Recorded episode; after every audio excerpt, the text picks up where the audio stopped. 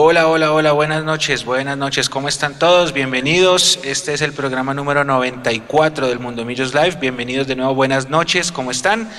Estoy junto a Mapis, estoy con Jason y estoy con un invitado especial que lo habíamos anunciado en nuestras redes hace unas horas. Así que, bueno, primero a Nico allá atrás en la producción, buenas noches. Mapis, buenas noches, ¿cómo estás? Hola, Mecho, un saludo para ti, para Jay, Nico, para nuestro super invitado, por supuesto, para todos los que ya se conectan. Muy feliz de estar en este espacio y esperando ya el fin de semana, ¿no? Así es, ya viene el partido con Junior este sábado. Jason, buenas noches.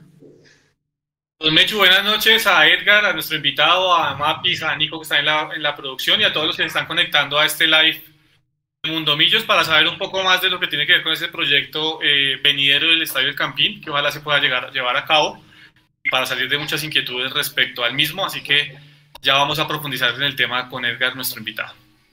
Correcto, es hora de saludar a nuestro invitado. Edgar Cardona es el director del proyecto, de este proyecto que abarcará la modernización del Estadio del Campín y sus alrededores, un proyecto grande, macro, que estaba planeado por la alcaldía y que empezará ya en el corto plazo, empieza este proyecto a andar. Así que Edgar, gracias primero por aceptar nuestra invitación, por estar con nosotros en vivo. Estamos ahorita con YouTube, con Facebook y con Twitch en simultánea.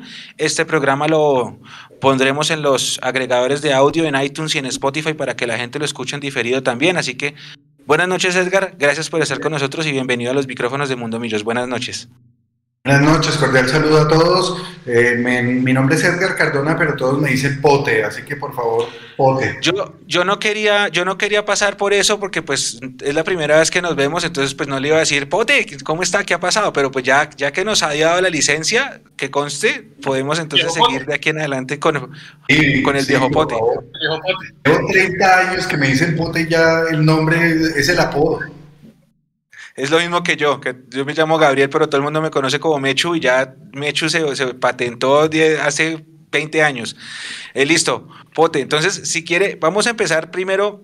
Hay muchas dudas, muchas dudas. Obviamente, lo, lo, como lo que más ha sonado es el tema del, del Palacio del Colesterol, que es lo que más ha resonado en estos días en el ambiente, pero hay otras dudas más pensando en cómo será esta modernización del estadio. Entonces, a mí me gustaría, Pote, que nos, nos, nos, empiece contando cómo es, cómo es, de qué se trata todo, como la línea de tiempo, y ya empezamos a leer en el chat a todas las personas que tengan preguntas. Jason tiene preguntas, Mapis tiene preguntas, para entre todos ir llevando esta charla y, aprender más de lo que será la modernización del Campín. Gracias. Bueno, primero, lo primero es que eh, la idea que tenemos es transformar este espacio para que sea un espacio donde bogotanos, colombianos, turistas se apropien de un espacio que hoy la gente no pasa normalmente, entre semana no sucede nada allí, y se vuelva un espacio donde todos aprendamos a vivir nuevas formas de vivir el espacio. Eh, la transformación de este sitio se hace es a través de una cosa que se llama una APP, una asociación público-privada. Es decir, eh, el estadio y todos sus alrededores nos los va a entregar a nosotros.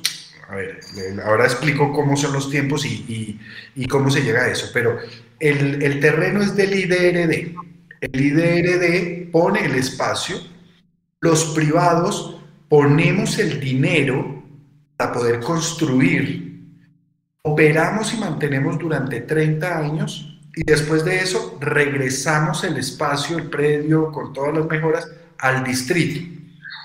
Es decir, la plata sale de privados, esto no es plata pública, esto no es plata del gobierno, esto no es plata de, de, de los ciudadanos, ni de impuestos, ni nada, no, es plata que traemos de afuera, la ponemos para poder hacer esto, operar y mantener y luego retribuir. Es algo como lo que pasa en las carreteras donde en las carreteras se le da una concesión a una empresa, esa empresa construye la carretera, pone las ambulancias, la señalética, todo y pone el peaje, cobra, recupera la plata que invirtió, gana algo y devuelve el predio al, al Estado. Es más o menos lo mismo lo que queremos hacer. Solo que en este caso no es carretera, sino es el estadio de fútbol y sus alrededores lo que estamos buscando transformar. Listo. Entonces, ya sabiendo cómo es, teniendo ese breve resumen, eh, voy a hacer la primera pregunta. Me imagino mucha gente en el chat también tendrá la misma. Ya vamos a ver qué están preguntando. Eh, la pregunta, ahí lo escuché varias veces decir, los privados ponemos. El IDRD presta el terreno, los privados ponemos. ¿Eso quiere decir que ya hay alguien que va a, hacer eso o eso se pone una concesión, es como una licitación y, hay varios proponentes? ¿Cuál es el siguiente paso? ¿O ya hay una alianza que es la que va a estar ahí, eh, que es la que dice ponemos los insumos? Muy buena pregunta. Las APP se hacen a través de iniciativas públicas o de iniciativas privadas. Es decir, ¿quién se ocurre la idea? En este caso, nosotros, los privados, fuimos los que fuimos hace cuatro años, hace más de cuatro años, nos fuimos a golpear allá al distrito y decir, venga, yo quiero arreglar el estadio. ¿Usted tiene distrito? ¿Usted tiene plata para arreglarlo? No, no tenemos plata, la plata se va en otras cosas. Entonces dijimos, listo, déjeme, yo pongo la plata y usted, lo, y usted me lo da en, en operación y mantenimiento. Ellos dicen, pásenme la propuesta. Nosotros pasamos una propuesta, damos cuatro años mostrándole el proyecto a Hacienda, a Desarrollo, a Movilidad, a Ambiente, bueno, a todos los establecimientos del distrito y cada uno nos decía, me gusta, no me gusta, me sirve, no me sirve, cumple, cumple, bueno, todas las cosas. Y vamos acondicionando el proyecto a que fuera de interés de la ciudad. Cuando ya el proyecto se vuelve de interés de la ciudad, es decir, la ciudad dice, este proyecto sí nos interesa, nosotros nos vamos y salimos a maletinear, nosotros fuimos a Nueva York, al Reino Unido, a España, a Asia, bueno, muchas ruedas de negocio con muchas bancas a presentar el proyecto y encontramos hay empresas inversionistas muy grandes en el mundo que están dispuestas a poner la plata para eso. Entonces, ya con esas cartas, con la alcaldía diciendo que están interesados, pasamos a una segunda etapa que se llama la etapa de factibilidad. Esa etapa es, venga y haga estudios de ingeniería reales vaya, habrá huecos, mire qué hay en el subsuelo, vaya y mire alcantarillado eléctrico, acueducto, cemento, bueno, todo, haga planos, fase 2, o sea, mirar materiales, todo. Sobre eso, hacer unas cotizaciones y hacer un modelo financiero para presentarle al distrito, diciéndole, venga, hay que dejármelo por tanto tiempo, yo la plata la recuperaría así, yo le pago al distrito tanto, la obra me vale tanto y yo eh, me gano tanto. El distrito evalúa eso, está en este momento en ese proceso antes de aprobar. Es decir, el proyecto todavía no ha sido adjudicado, simplemente es una idea que está rodando, pero que ya tiene unos estudios muy profundos que dicen que es posible hacerlo.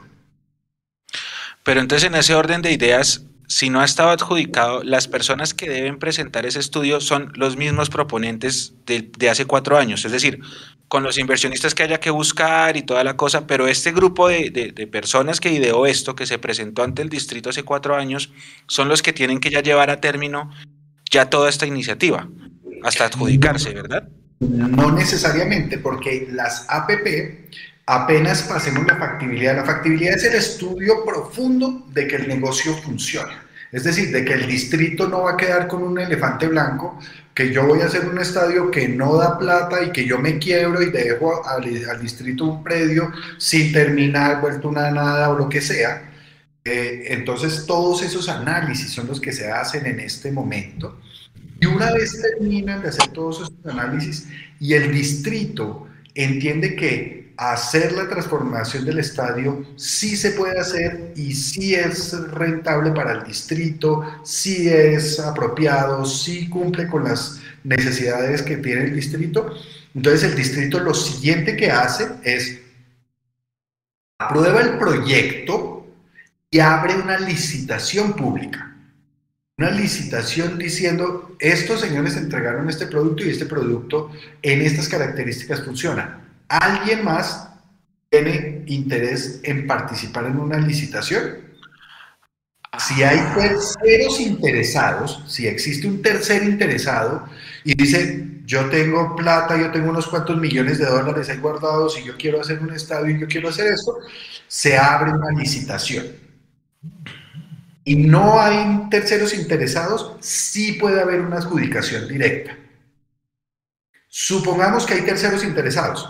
Esos terceros interesados vienen y tienen que hacerlo en las mismas condiciones que fue estudiado, es decir, yo dije que era un estadio con graderías, con, una capacidad mínima de tanto, con un techo retráctil, con zona de, museo, con camerino para Millos y para Santa Fe, con esto y con aquello. El otro tiene que venir en esas mismas condiciones, mejorando cualquier oferta, pero nunca menor a la mía, pero si no, no se la adjudica. Supongamos que ese señor una billetera más profunda y dice yo lo hago con más plata o lo hago más grande o lo hago en menos tiempo o lo que sea, se lo pueden adjudicar a él, solo que a nosotros nos pagan todo lo que hemos gastado hasta ahorita. Nosotros no perdemos, no nos ganamos el proyecto, pero no perdemos plata. Y la ciudad nunca va a perder porque va a tener la mejor opción del mejor estadio posible para la ciudad. Listo, ahora y ya le voy a dar paso a mis compañeros porque viene la, primera pregunta punzante de la noche. En la lista de las personas que han eh, prestado ese proyecto a la alcaldía se encuentran los nombres Gustavo Serpa, Blas de Leso Inversiones o Amber Capital. Eh, para la que pasamos al proyecto, no, no, no está. Ok, listo.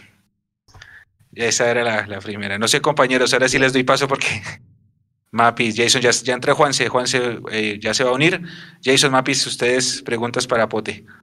Eh, bueno, voy, voy yo ahí para que, para que Mapis y después Juan se vayan, eh, agradeciéndole obviamente a Edgar el, acompañarnos a Pote. precisamente el papel de los equipos de Bogotá, ¿qué papel van a jugar los equipos de Bogotá en este tema del proyecto? Porque al ser una alianza público-privada, se supondría que podrían llegar a cambiar los términos y las condiciones en las cuales primero se renta el estadio el segundo, eh, pues obviamente la participación que podrían tener los clubes eh, dentro del proyecto como tal. Usted nos dice que por ahora Bas de Leso o Amber no han, no han dicho yo quiero ser parte del proyecto, pero la primera pregunta es, ¿juegan algún papel? ¿Podrían jugar algún papel? Es decir, si mañana Gustavo Serpa y su comitiva, su directiva se acercan a Edgar y le dicen, venga, nos interesa el proyecto del Campín, de la remodelación del Campín y todo el, complejo cultural y deportivo que se va a hacer alrededor del Campín. Eh, ellos podrían ingresar como uno de los, eh, digamos, socios eh, mayoritarios o minoritarios dentro de esta sociedad y qué papel podrían jugar dentro del mismo. varias cosas ahí. La primera para decirte es, nosotros hoy hemos hablado, bueno, hace ya algunos días hablamos con Santa Fe y con Millos, nos sentamos en una mesa con ellos, les contamos todo el proyecto y les explicamos cuál era la intención. Eh, lo primero que debemos tener en cuenta es que estamos haciendo es un mejor estadio de fútbol.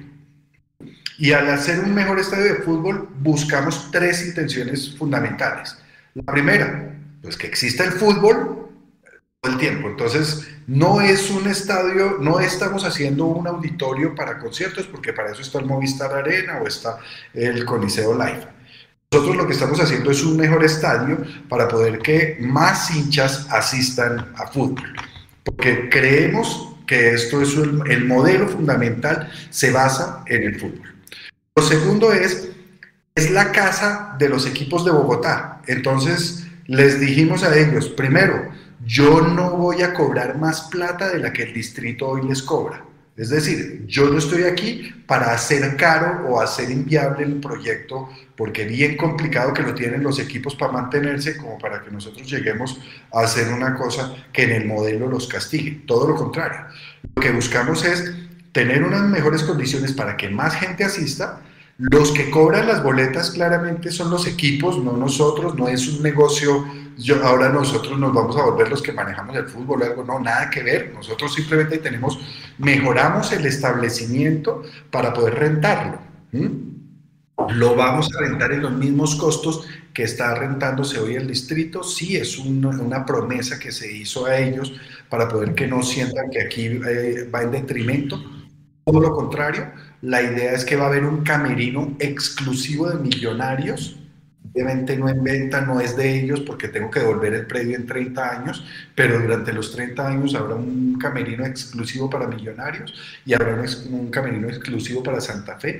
Y el modelo de algunas áreas como los palcos va a ser un modelo donde vamos a rentarlo a través de los equipos para poder que ellos también reciban dineros de, esas, de esos espacios. Es decir, lo que ayudamos es a monetizar y hacer mejor el proyecto para ellos mismos. Ahora, perdón, termino con en parte de la pregunta que no respondí, y es, cuando les presentamos esto, digamos que lo entendieron, dijeron, ok, usted no me está, no, no está metiéndome la mano al bolsillo buscando plata acá, sino está haciendo un proyecto que nos ayuda a traer más gente al, al estadio en mejores condiciones, cosa que nos agrada. Eh, y nosotros abrimos la puerta a que si quieren ser parte del proyecto, quieren invertir con nosotros, claro que estaríamos dispuestos a recibirlos porque ni más faltaba, este proyecto es la mejor opción para la ciudad, entonces de ser, de existir por parte de ellos algún interés, pues estaríamos gustosos de que sean parte del proyecto. Muy buenas noches, Pote, y gracias de antemano por estar acá y por responder todas estas preguntas. Y me alegra mucho algo que usted decía y es que se van a enfocar en mejorar el estadio para jugar fútbol. Entonces mi pregunta va enfocada hacia este tema. Es, nosotros vimos este render, digamos, eh, con una, eh, unas afueras muy bonitas de lo que sería el estadio, toda esa parte eh, que integraría muchas cosas, gastronomía y demás. Pero, ¿qué va a suceder realmente? ¿Cuál es la propuesta de ustedes? O sea, ¿van a tumbar todo lo que ya está del campín? ¿Es una remodelación solamente por fuera? ¿Van a poner más sillas? ¿Qué es lo que exactamente proponen ustedes? Y ya que usted toca el tema fútbol, ¿han pensado de pronto en eh, poner una gramilla nueva?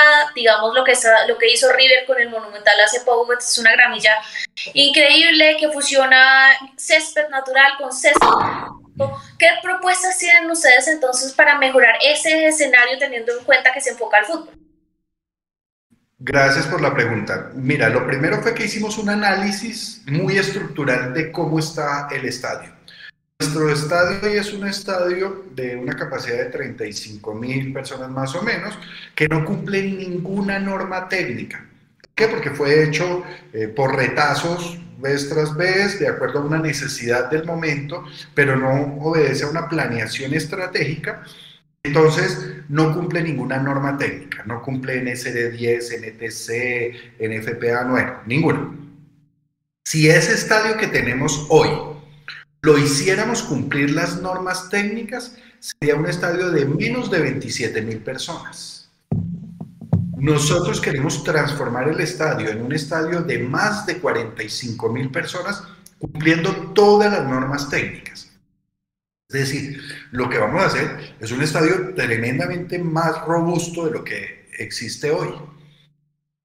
Y para poder hacerlo, cuando se hicieron los análisis por parte del área de arquitectura y de ingeniería, empezar a, a transformar lo que tenemos sería muy demorado muchas de las cosas no funcionarían.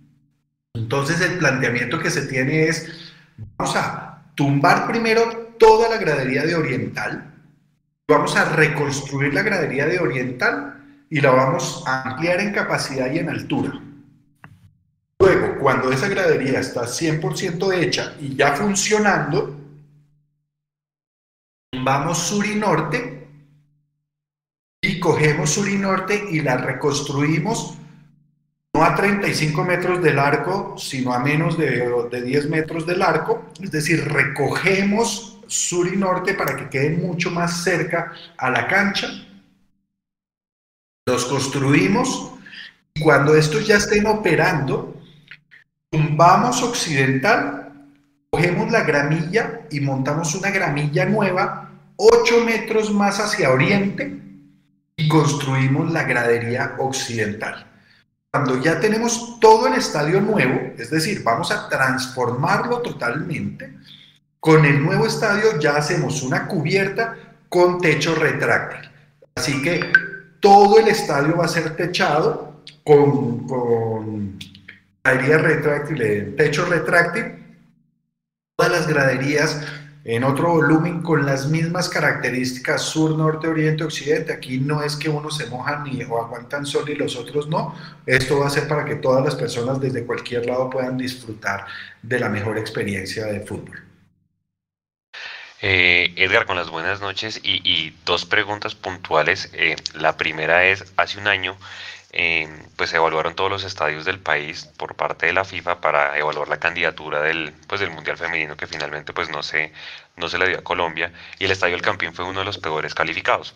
Eh, ¿Ustedes tuvieron en cuenta de pronto esos aspectos, esa evaluación técnica que hizo la FIFA en su momento y qué otras cosas, aparte, digamos, del aforo que pues esperaba la FIFA, que era de mínimo 50 mil y pues por eso Bogotá no le fue tan bien en esa calificación? Y la otra es, de pronto, ¿qué lecciones aprendidas ustedes pudieron ver de la remodelación que se hizo para el año 2011, para el Mundial Juvenil? Porque lo que dice mucha gente es que después de esa remodelación, Oriental quedó como en los años 80 y Occidental quedó remodelada.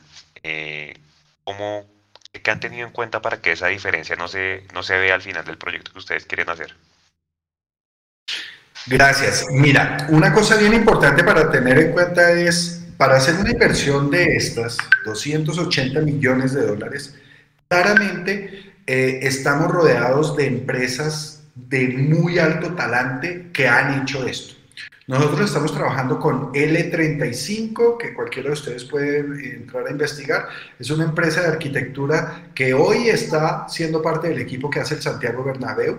Pero no solo eso, sino ha hecho estadios en Qatar, en Rusia, en Brasil, en otras partes. Trabajamos con LANIC, otra empresa española de cubiertas, que ha hecho estadios eh, de Copas del Mundo, como siete, ocho estadios, y ha hecho muchísimos estadios en el mundo. De hecho, ellos hicieron el de Anoeta. Si se dan cuenta, el de Anoeta tiene exactamente la misma transformación que queremos hacer nosotros, o el de Celta de Vigo, que son dos estadios que se hicieron por etapas, por fases, y mientras se iba construyendo, se iba jugando fútbol para que nosotros durante los tres años y medio que vamos a durar construyendo el estadio, el fútbol no va a parar. Nos tendremos que acomodar durante ese tiempo, primero una gradería, luego la otra y así, pero eh, todo va a ser, digamos que, estructurado de acuerdo a esta clase de estadios que se han hecho. En ese mismo sentido, claramente se miraron qué está sucediendo con la FIFA, qué esto sucede con la UEFA, con, con MEBOL, con todas las normas técnicas para buscar esas condiciones. Por ejemplo, en temas de iluminación, hoy en día para televisión que eh, se tienen unas características especiales. Hoy en día en los temas del césped, que fue una pregunta que no te respondí hace un momentico, se me pasó, eh, claramente se miraron todas las posibilidades. Hoy en el mundo hay eh, canchas sintéticas, canchas híbridas, canchas naturales, canchas con sistemas de, que las guardan, que las corren, que las llevan. Nosotros llevamos todo eso a la realidad financiera y a la realidad y a la realidad operativa de nuestro país y de nuestra ciudad. Nosotros a más de 2.600 metros de altura, con la temperatura y humedad que tenemos, sin lugar a dudas, las canchas, eh, la mejor cancha que tenemos es una cancha natural, 100% natural, eh, no híbrida, eh, y tendríamos dos características fundamentales diferentes a la que existe hoy en el estadio. La grama de hoy trabaja es por gravedad, es decir, todo el sistema de drenaje, cuando llueve hay que esperar a que el agua baje para poder que, que, se seque, por eso la pican y todo eso. Nuestra, gradería, nuestra gramilla va a tener un sistema de absorción para poder que no sea gravedad, sino se chupe esa agua y que no tengamos esos problemas otro es sistema de calefacción, eso es un sistema de resistencias ahí abajo para poder que la grama se conserve, por una razón, y es que como ahora va a estar techada, entonces eh, la grama vive por agua y por sol. Entonces debemos, debemos tener unas lámparas especiales para poder que se le, le, dé luz todo el tiempo y que no tengamos manchas y parches blancos o de otro color. Eso sucede en todos los estadios techados del mundo no estamos descubriendo el agua tibia, simplemente estamos cogiendo esos, esas maneras en que lo hacen en el mundo para hacer que este estadio funcione. Entonces, para tu pregunta, la respuesta es sí, se ha analizado absolutamente todos esos temas y estamos buscando un estadio de muy buenas condiciones. Estoy seguro que dirán, ¿y por qué no de 60 mil o de 70 mil o de 100 mil? eh, y, obedece a dos factores fundamentales. Primero, no, el, presupuestalmente es un reto muy alto que no, que no se cubre con la taquilla mm, el día a día. Eh, primero eso, y segundo, porque en términos de ingeniería, de cada metro que yo suba es un metro que tengo que bajar y eso nos pegaría muy duro en el modelo financiero. De acuerdo, hecho. Bueno, yo le quiero mandar un saludo grande a Andrés que está conectado con nosotros, Andrés García, y nos fue muy bien con la donatona, todas estas. Ahí estuvimos con Nico ayer haciendo cuentas. Nos fue bastante bien. Ahí hemos estado en contacto con la fundación. Una vez el dinero ingresa a nuestra cuenta, vamos a ir a, Ciudad Bolívar para que la gente de Colombianitos nos reciba allá. Y Andrés nos, me saluda y me dice que dígale a Pote que si los New York Giants pueden venir a jugar al nuevo estadio y sería ideal. Pero aprovechando eso, yo sí hago una pregunta, más, más no una pregunta, sino una aclaración. ¿no? Se tienen que acostumbrar porque si Occidental y Oriental van a quedar iguales, esto es una señal porque pasa en todos los estadios del mundo, si van a quedar exactamente iguales y ya no hay nada que los diferencie excepto que el banco de suplentes está aquí, el precio de acá y de acá va a ser el mismo. Entonces empiecen a pensar a futuro, los que van a oriental, porque creen que van a oriental porque es más barato, no, si vas a estar en el centro aquí o aquí, con lo que está contando Pote, es el mismo precio, porque es la misma, se ve igual.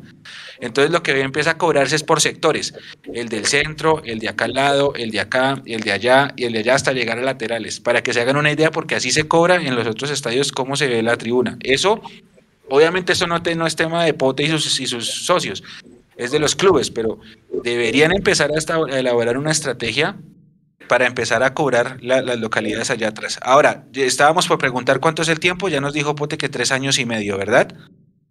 El proyecto completo eh, tiene cuatro años y medio eh, de construcción, el proyecto completo. El estadio, eh, estamos esperando que entre tres años y medio a cuatro máximo tengamos estadio 100% hecho.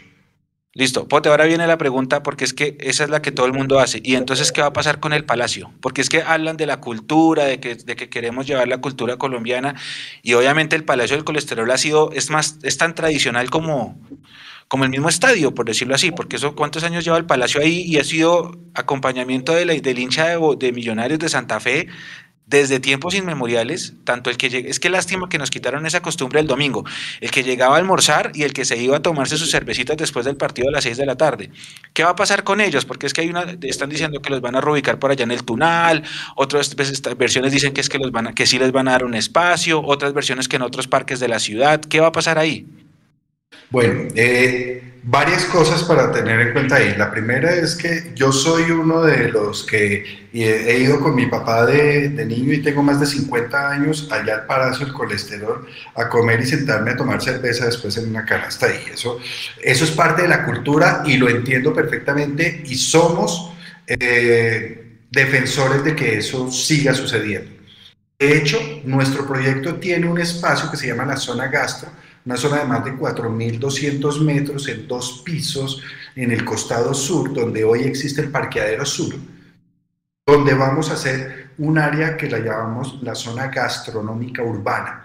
Es un área donde queremos que se convierta en el Palacio del Colesterol, pero que también exista todos los tipos de gastronomía urbana de la ciudad, es decir, todas las gastronomías típicas. Cuando ustedes viajan cualquier parte del mundo, lo primero que hacen es, los invitan a una plaza de mercado a comer la comida de allá.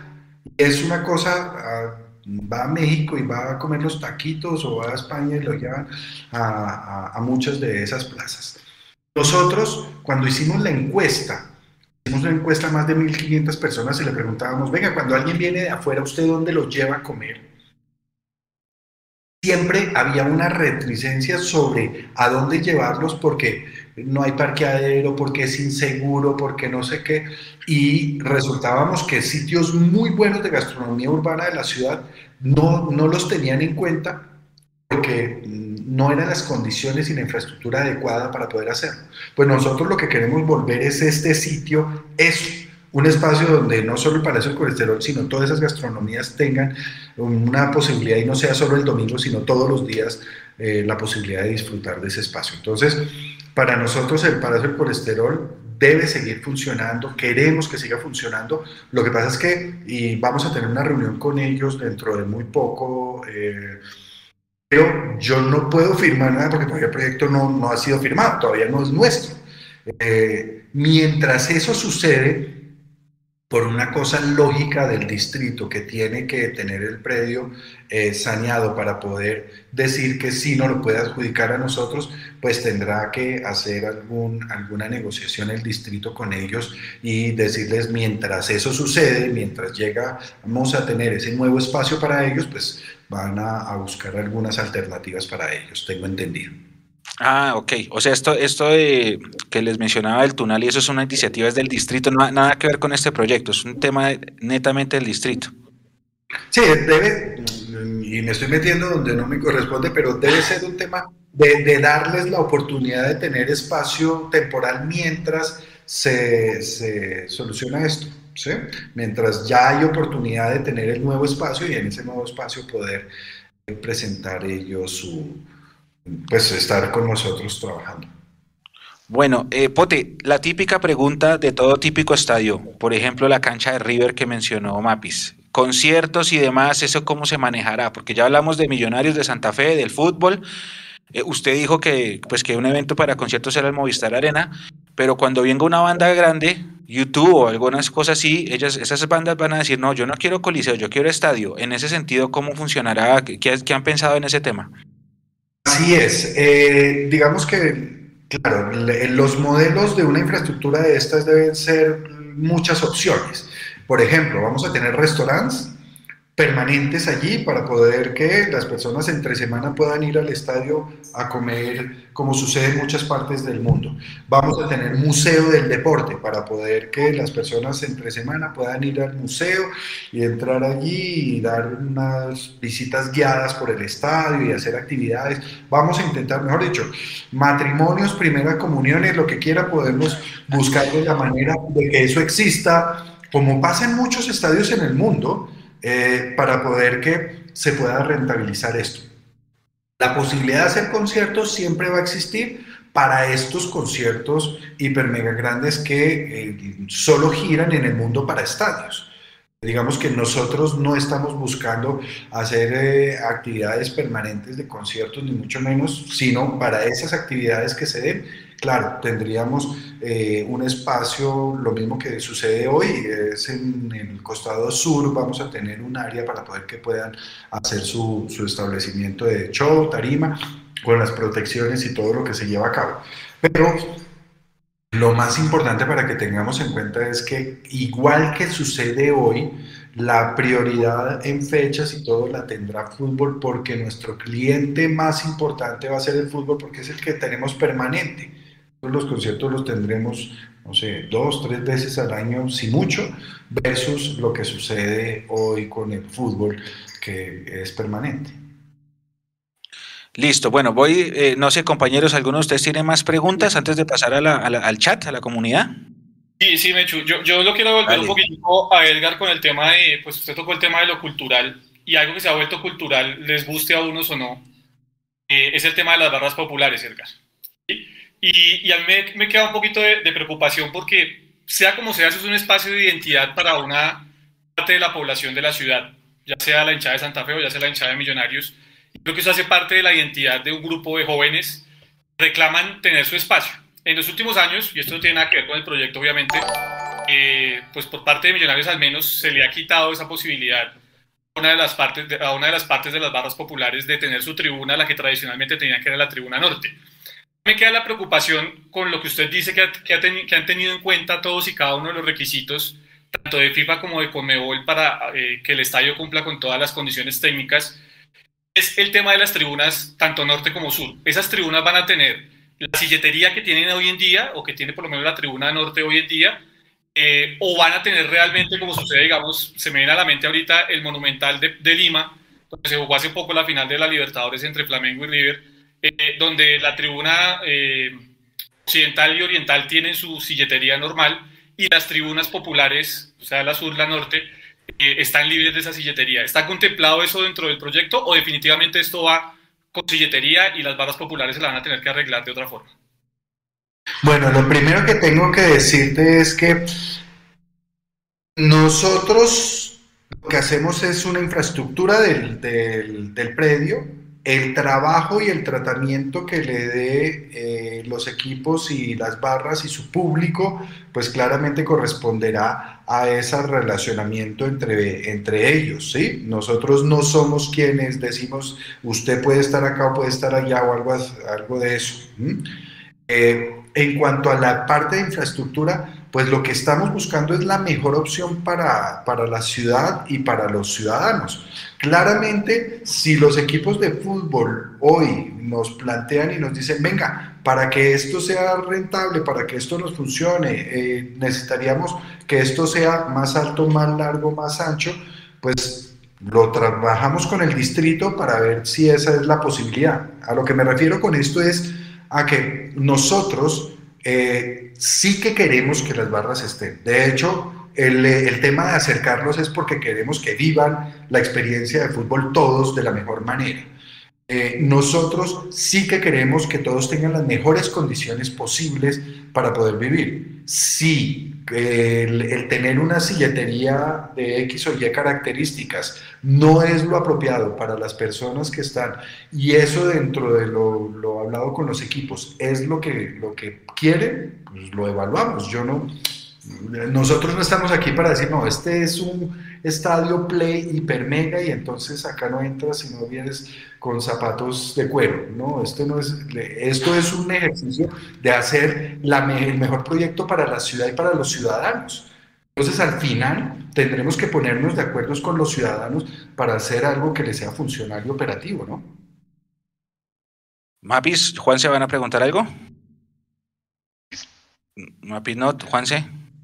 Eh, dentro, de, dentro de esa asesoría y, todas las firmas pues, que, nos contó Edgar, eh, ¿hay alguna especializada como tal, más allá de la infraestructura, que es bien importante en lo que usted hablaba y es la experiencia? Es decir, mucha gente le coge pereza la ida al estadio por que no hay parqueaderos, eh, por las vías de acceso, porque está inundado el estadio, o sea, todo este tipo de cosas que, digamos, forman parte de la experiencia, digamos, desde que yo salgo de mi casa hasta que llego al estadio, se están evaluando con alguna empresa que esté especializada en ese tipo de experiencias para eventos deportivos.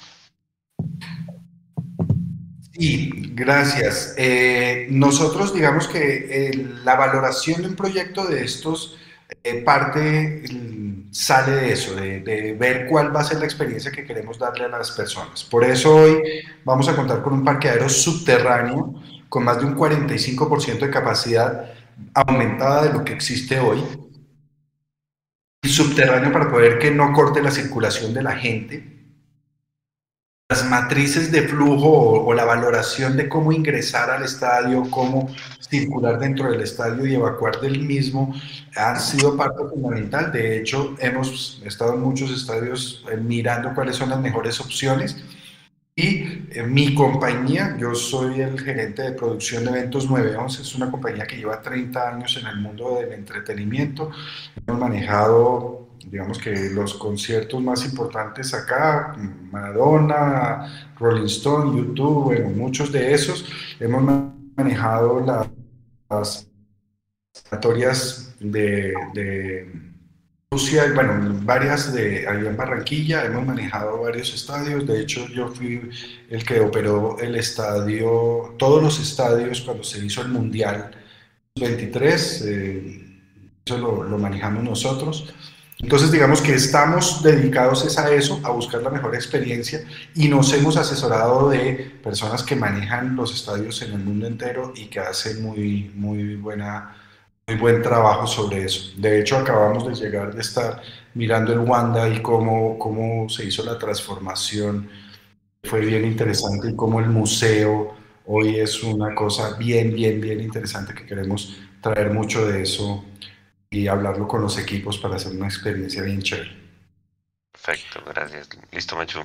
Pote, pero ese, ese parqueadero solamente, o sea, solamente un parqueadero cubierto, porque es que haya que mencionó el Wanda, el Wanda tiene un lote de parqueo gigante a los alrededores. ¿Solamente sería el parqueadero ah, cubierto, el, subterráneo? Subterráneo, claro. Un, es, un parqueadero subterráneo de 57 mil metros cuadrados es es casi el doble de lo que tenemos hoy en cuanto a espacio. Lo que pasa es que nosotros sí vamos a cumplir las normas técnicas, entonces la capacidad solo se aumenta en un 45%. Desde que no pongan a dos personas a salir corriendo a recoger la plata y luego salir corriendo otros 10 metros a, a, la caja y a traer las vueltas, ahí ya empezamos ganando. Ya papelón, no. yo sé que eso no va a pasar. Hay una cosa, hay una cosa bien interesante para que tengan en cuenta y es los temas de tecnología en el mundo han cambiado sustancialmente y, y acá tenemos que modernizarnos. Hoy hay unas aplicaciones donde tú antes de llegar ya has pagado, tu, ya has separado tu parqueadero, cuando llega lee la placa y el se levanta solo y te dice C22 y allá está tu parqueadero C22 vacío, parqueaste y cuando sales ahí te eh, ya se pagó la aplicación, la aplicación pagó, no tienes que hacer fila ni nada. Eso hace que la circulación sea apropiada, adecuada, inteligentemente bien desarrollada. Y eso ya existe. Esto no, no estamos descubriendo el agua tibia, simplemente estamos trayendo eso para el beneficio de la ciudad. Ok, oye, Pote, va una pregunta técnica. Eh, vamos a suponer, en el nuevo Campín juega Millonarios Nacional y las hinchadas se van a los golpes, ¿cierto? Entonces, tienen que haber sanciones. ¿Esas sanciones quién las va a dar? ¿El distrito o las va a dar Pote y asociados? No, el evento, o sea, la actividad, la, la infraestructura es, de, es de, del equipo originador, pero el control eh, digamos que de las personas, seguirá siendo del distrito. Nosotros no podemos, tú no puedes decir porque estoy dentro del bar, entonces el bar toma la decisión de coger, arrestar, hacer o... Ah, igual que en cualquier predio, el orden público está establecido por constitución que lo manejan las autoridades gubernamentales y ningún privado y ninguna persona puede tomar ese control. Eh, y es parte de lo que le pasa hoy a, a todos los predios, que el distrito es en últimas el que tiene que asumir esa clase de responsabilidades. Claramente vamos a dar toda la infraestructura para mejoramiento, cámaras, eh, sensores, eh, detectores de metal, bueno, todas estas tecnologías van a estar al servicio de la seguridad. Claro que sí, vamos a buscar todas esas tecnologías para poder darle las mejores herramientas y que los controles se puedan dar mucho más efectivos. Pero quien sanciona y quien toma las medidas de control para eso, por ley, son las autoridades. O sea que en ese orden de ideas se va a seguir haciendo el PMO antes de los partidos y se va a seguir diciendo que, el distrito seguirá diciendo que autoriza a las hinchadas a ingresar. Eso todo se mantiene igual. Millonarios, si, si un día quiere decir yo juego sin hinchada visitante, el distrito le puede decir no, no. Eh, nosotros queremos que vaya hinchada visitante, entonces tienen que darles espacio. Todo eso va a seguir igual. Tal cual. Es que nosotros, nosotros no entramos a cambiar las reglas de juego de algo que está establecido por la ley. Nosotros lo único que hacemos es mejorar el establecimiento para poder que más personas asistan y a través de eso, pues mejorar la calidad del producto y tener la plata para poder pagar todo lo que se hace. Listo. Si, si llegase a pasar, porque es que todo esto ya ha sucedido, si llegase a pasar, ustedes entregan una infraestructura nueva, sillas super pupis, toda la cosa, y en un partido llega alguien y ¡pran! porque ya han arrancado las del campín, no importa el color. Eso sí se le paga a ustedes. Eso es una multa que sí, eso porque estás dañando un establecimiento que es privado y ahí sí, como cualquier cosa que dañes, el privado entra a hacer las sanciones, las sanciones respectivas y, las demandas para poder que le puedan retribuir eso. Listo. Bueno, pues te voy con preguntas de la gente rapidísimas. Pregunta azul azul. ¿Va a haber alguna separación de la tribuna con la cancha? Actualmente no hay vallas en, este, en el nuevo campín. Eh, eso está establecido por FIFA. Eh, no puede tener ninguna clase de, barrera porque en términos de seguridad, en caso tal de una evacuación, uno podría llegar a necesitar que las personas bajen hacia la cancha. Entonces, igual que existe hoy, no habrá más controles que los que se necesiten. Ahora bien, recordemos que como pasa por un PMU, si el PMU determina que por alguna razón especial, en algún partido en especial o en algo en especial, eh, pide alguna condicional eh, adecuada como poner vallas o algo, pues lo haremos, pero por el condicional que pida el PMU, no porque lo tengamos establecido. Listo. Ahora, otra, bueno, eh, ¿Pote es hincha de Millos o de Santa Fe? ¿O de ninguno? De ninguno de los dos. Soy hincha del Deportivo Cali. Ahora, no me pregunten ni de qué va, ni quién es el técnico, ni quiénes juegan, porque no tengo ni idea. Como están abajo, como están abajo, entonces ahí sí Pote dice, no, yo no sé dónde van, no me pregunten. No, no, no. Nunca lo he sabido, la verdad. Muy mal y, creo dicho. que, y creo que acaban de quedar eliminados porque están protestándole al árbitro. Es que acabé de cambiar y como que quedaron eliminados y están todos protestando. Algo pasó en Medellín, porque lo está todo, todo el Cali le está protestando al árbitro. No sé, Juanse, si lo estaba viendo. Yo no, yo, yo estaba viendo béisbol. Lo acabé de poner porque justamente mencionó Pote lo del Cali. No, lo, lo comentaba porque es que entró una donación de Andrés y en el comentario decía que no se preocupen cuando juegue el equipo rojo porque pueden destruir toda la gradería que no se va a sentir. Por eso lo preguntaba primero eh, para no tocar susceptibilidades. No, no, no, no hay ningún problema con eso. No, básicamente lo que nosotros queremos es tener una mejor infraestructura para que la gente disfrute, que, que, vayan todos los hinchas, todos los amantes del fútbol, por favor, pero que también nosotros eh, preguntábamos y hay más de un 63% de las mujeres les gusta el fútbol. Pero uh -huh. eh, cuando les decíamos eh, si iban, hay un alto porcentaje que no va, y le preguntábamos por qué, y era porque se, la entrada era horrible, porque no hay parqueadero, porque se mojan, porque no sé qué, porque sí se tal. Pues creando estas condiciones seguramente vamos a tener la posibilidad de que muchas más familias, muchas más mujeres, muchas más personas asistan a fútbol. En últimas es la fiesta que queremos que se viva, ¿no? Sí, así es. De todas maneras, eh, eso sí es cierto. Yo también dentro de mi círculo cercano, y bueno, todos nosotros los que estamos acá en esta llamada, sabemos y tenemos personas conocidas que no van al estadio por esas condiciones, por el parqueadero, por el tráfico, por la hora de los partidos, por la requisa, porque les toca verlo de pie, por un montón de cosas, por los precios también, porque pues no es un secreto que Millos tiene la boletería más cara del país y todas esas cosas, pero sí es un, eso es un montón de factores que ahora se piensa en experiencias, ya no es ir a ver un partido, no importa si me mojo, ahora es tener una experiencia. Y ahí va la, siguiente pregunta. Ya hablamos de la reconstrucción de las tribunas y todo eso para tener un estadio de primer mundo, pero ahora que estaba viendo justo el estadio de los Dodgers, eh, esos estadios tienen una zona de comidas adentro también, una cosa bárbara, que si el, tipo está aburrido de ver el partido, vaya, se siente y allá está incluso lo puede seguir viendo por televisión. ¿Eso también está contemplado dentro del plan? Claro que sí. La idea es que vamos a tener dos grandes zonas de restaurante y fuera de los hospitalities de los palcos para poder que la gente pueda ir a disfrutar. Y restaurantes buenos, de buena calidad, para que los que quieran vayan y, obviamente tendremos comida rápida, perros, hamburguesas y cosas de esas alrededor del estadio. Y fuera de eso, unos restaurantes para el que quiera ir a sentarse, a ver, para que el que le gusta el fútbol y la esposa no, le pueda decirle, no, tranquila, mija, camine, vamos y va comiendo usted ahí mientras yo disfruto mi partido.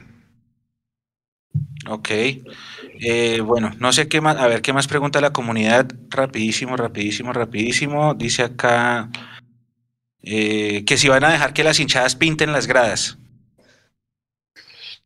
Bueno, no, en principio no estamos pensando en eso, pero sí que queremos tener unas zonas de graffiti urbano, queremos hacer unos espacios y claro que nos gustaría tener alguna, alguna pieza que podamos concertar. Pero tanto como las gradas y eso, porque se nos volvería que cuando no está ese equipo sino el otro, entonces se vuelve un problema, más bien eh, buscamos algunos de los murales que queremos tener para eso. Listo. Dice por acá, ¿hay forma alguna de que el estadio cambie el nombre? No, hay una ley que dice que el estadio se llamará Nemesio Camacho eh, y eso no puede cambiar. Eh, entonces, que puede tener un naming de alguna marca y que se llame, no sé, así como muchos en el mundo, tal marca, Nemesio Camacho, sí, seguramente puede suceder, pero eh, Nemesio Camacho nunca dejará de ser. Ok, o sea, puede ponerse Amber Nemesio Camacho. sí, no sé. Ok. Ojalá, la plata. Ok, listo. A ver qué más pregunta. Esta, esa pregunta fue de Diego. A ver, por acá, por acá.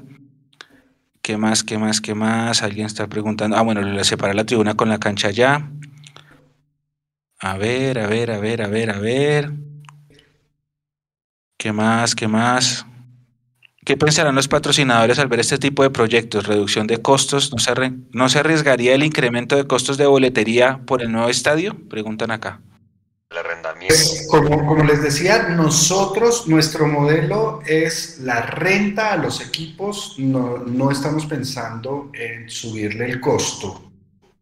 A la renta. Lo que queremos es, le estamos apostando es a que la infraestructura haga que vengan más personas y eso rentabilice el modelo, no a cobrar más plata por el, por el, por el estadio.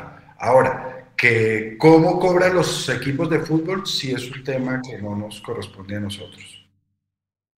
Esa de, las, de los palcos a mí me quedó sonando, ¿sabe? Es muy buena idea. Muy buena idea, eso todos los equipos lo, lo hacen. Eh, pregunta Yair en Facebook, ¿cuándo empieza el proyecto en, en sí en concreto? Bueno, muy buena pregunta y gracias por hacerla. Esto es un proyecto que por ser una APP tiene muchas etapas. Nosotros hasta ahora estamos en la segunda que es factibilidad.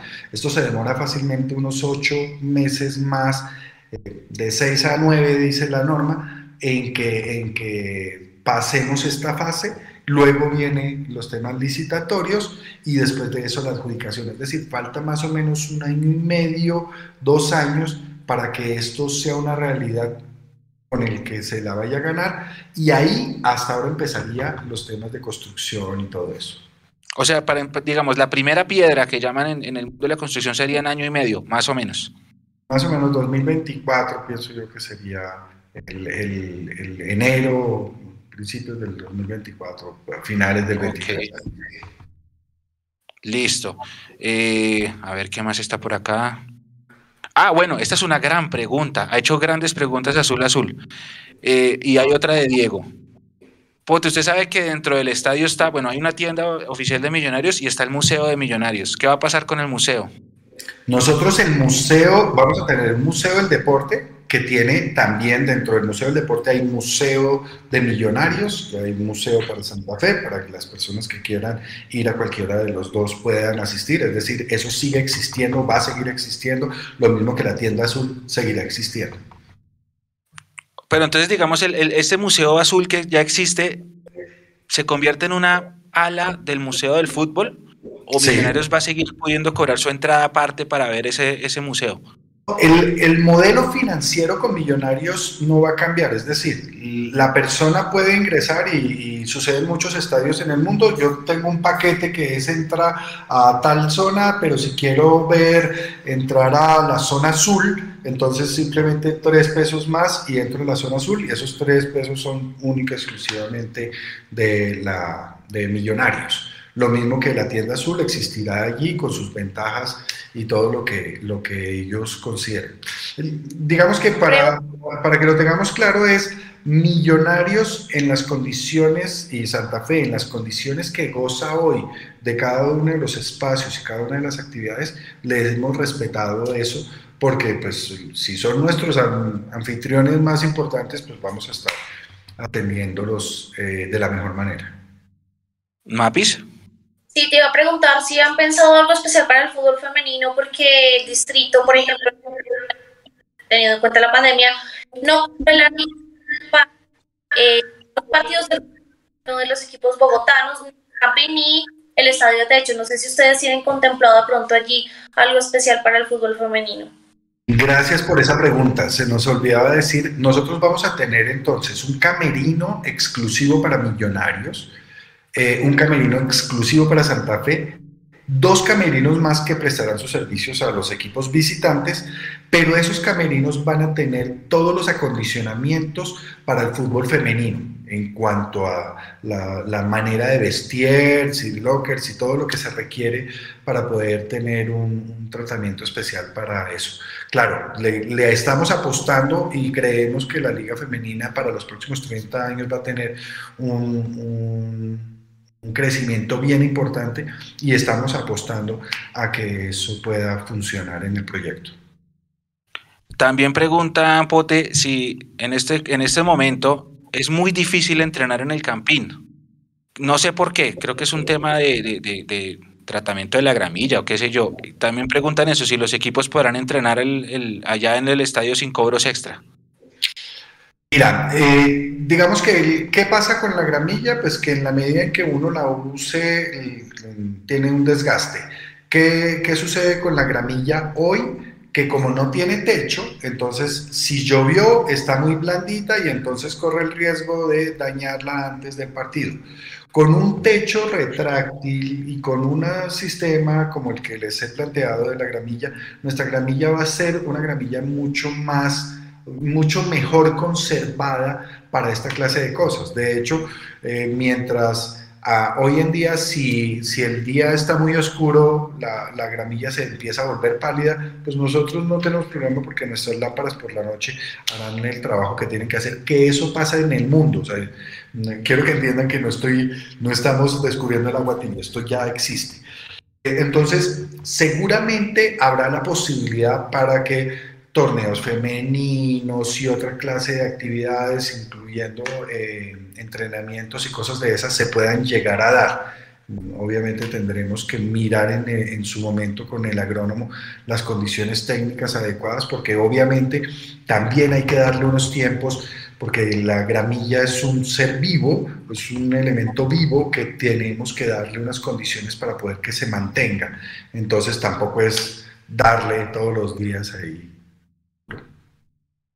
Listo. Y preguntan, eh, cuando sea la fase en la que Occidental desaparece y se empieza a reconstruir, eh, ¿ahí se van a adecuar camerinos improvisados en, la zona de Oriental? ¿Cómo va a funcionar eso para el, para el tema además de los equipos? Y para, sobre, todo bueno, sobre todo no, para los equipos más que todo, y por ejemplo, bueno, la prensa me imagino se le adecuar un espacio en Oriental, pero para los equipos, los camerinos, todo esto, los árbitros. Así es. Digamos que hay muchos, muchos retos que vamos a tener. El primero, como para dar algunos datos curiosos, que seguramente ustedes que conocen más el estadio que cualquiera de nosotros y que lo, lo vive muy bien, se van a preguntar. Claro, cuando yo tumbe oriental, también tengo que tumbar las dos torres de iluminación. El tumbar las torres de iluminación, ¿cómo vamos a tener los partidos eh, que se necesita iluminación?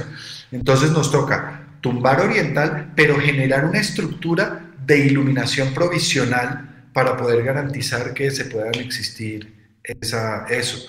Y cuando ya tengamos oriental listo, eh, vamos a tener unas luces provisionales mientras hacemos sur y norte para poder ir haciendo. Y cuando hagamos occidental tendremos que no solo tener eso, sino también tener los camerinos y tener eh, todas las zonas técnicas específicas eh, provisionales mientras se genera eh, todo el área de occidental. Es decir, hay una transformación, y esto ya se vivió en Anoeta y en Celta de Vigo, eh, y nos dieron todos los documentos y vimos todos los manuales tiene unos retos impresionantes porque, por ejemplo, hoy los sistemas de riego de la grama están sobre el costado norte. En el momento en que vayamos a mover norte, tenemos que traer sistemas de riego provisional para poder mantener la grama viva mientras hacemos la, la, transformación. Entonces ahí hay muchos retos importantes para hacerlo y seguramente durante ese tiempo todos tendremos que acostumbrarnos y adaptarnos e incomodarnos un poco para poder llevar a cabo este sueño de poder transformar este estadio en un estadio de última generación. Pote, si, si la cosa empieza, la construcción empieza a finales 2023 o, o inicios 2024, el full, full, full, full camping 2.0 estaría listo, ¿cuánto? Creemos 2028. 2028, ok, listo. O sea, nos faltan siete años para eso. Yo pensé que me iba a decir, jugamos a las 3 de la tarde y yo le digo, juguemos a las 3 de la tarde. Yo feliz, excepto entre semana, pero, pero sí. Eh, bueno, Pote, muchas gracias. De verdad, ha sido de acompañarnos en esta, en esta primera hora de nuestro programa. Muchas gracias, de verdad. Creo que muchas dudas han quedado aclaradas, tanto para mí, mis compañeros, mucha gente de la comunidad que ha hecho muy activamente sus comentarios. Y los micrófonos de Mundomillos Pote para cuando lo necesite están abiertos. Y acá bienvenido en cualquier momento. Gracias y estaremos hasta cualquier oportunidad. No, a todos ustedes mil gracias, gracias por poner atención, por creer en este sueño. Los invito a que entiendan que este proyecto es una idea de privados, de nosotros que creemos en el fútbol, que, creemos que esto es posible, tener un estadio de última generación y los invitamos a que crean con nosotros en esto. Esto todavía está madurándose, todas las ideas que tengan son bienvenidas, todas las maneras que consideren que debemos tener para poder tener el mejor estadio posible, pues bienvenidos son. Eh, lo importante aquí es que nos demos cuenta que para que el, distrito entienda que esto es posible, necesitamos que cada uno de nosotros se lo crea. Listo, listo, no. Muchísimas gracias de nuevo, Edgar Pote Cardona, director de este proyecto de modernización del camping que estuvo con nosotros en Mundo Millos Live. Un abrazo. Feliz noche, Pote. Gracias. Cordial saludo. Muchas gracias. Listo, don Juanse. Ya salimos de nuestro, primera, nuestro primer tema. Todo suyo. ¿Qué sigue? La pregunta que yo tenía y es, y es, ¿ustedes creen puede ser sonar obvio, pero cuando se esté tumbando por pedazos, la boletería seguramente va a ser una cosa estrendótica. Que obviamente la capacidad va a ser recontralimitada, ¿no? Sí. Hay que dar por hecho eso. Y sobre todo, sobre todo cuando no es oriental, porque oriental es la tribuna más grande. 14 mil personas. Ahí, ahí sí vamos a ver cómo se van a ubicar todos los abonados de oriental en otras tribunas, porque occidental es muy chiquita. Es que tiene razón, el, el, pote tiene razón. Nuestro estadio está lejos de ser un estadio de primer mundo, hermano. pues María, María, Paula, que dijo la FIFA con el Mundial Femenino, es que literal creo que fue el penúltimo, el penúltimo en calificación, o sea, le fue recontra mal. Ah, no, sí, es que es una vergüenza, o sea, desde todos los aspectos que uno lo vea, esa supuesta situación que realmente es echar una manito de pintura y lo que sea, si ahora nosotros lo vemos porque el partido pasado había un charco gigante allí en Occidental, no sé qué pasa en Oriental, pero en Occidental hay charcos de agua gigantescos, las sillas imperfectos, tienen muchísimas cosas que realmente eh, uno diría, bueno, son básicas, no tiene que tenerlas cualquier estado del mundo, pero bueno, acá no pasa, entonces suena muy bonito lo que ellos dicen, pero yo también lo veo muy lejos. Sí, esa era de ser mi segunda pregunta, porque él tiene razón y él dice, el estadio del Campín está hecho a retazos y si usted se lee la historia del Campín, es cierto. la historia, el Campín se hizo a retazos. A retazos, a la, necesidad que, del momento. Ah, que necesitamos subirle 20 mil más.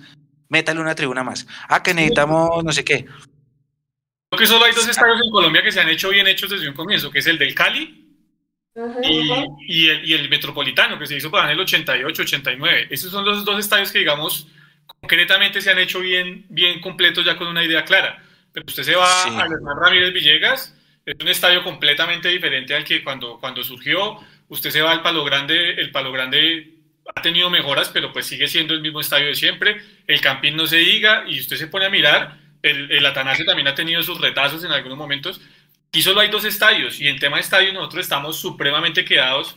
Si uno se compara, digamos, pues con Brasil, que hace poco tuvo un mundial y pues que están en otro nivel, y con el mismo Argentina, que a pesar de tener estadios que parecen más canchas en muchos sectores, de, sobre todo de Buenos Aires, Mapis que conoce bien el tema, eh, últimamente sí han venido haciendo estadios muy modernos, como el Kempes, como el Madre, el, eh, este donde, jugó, donde, donde jugaron la, la, final de la Superliga hace poco, el Monumental. El de Santiago del Estero.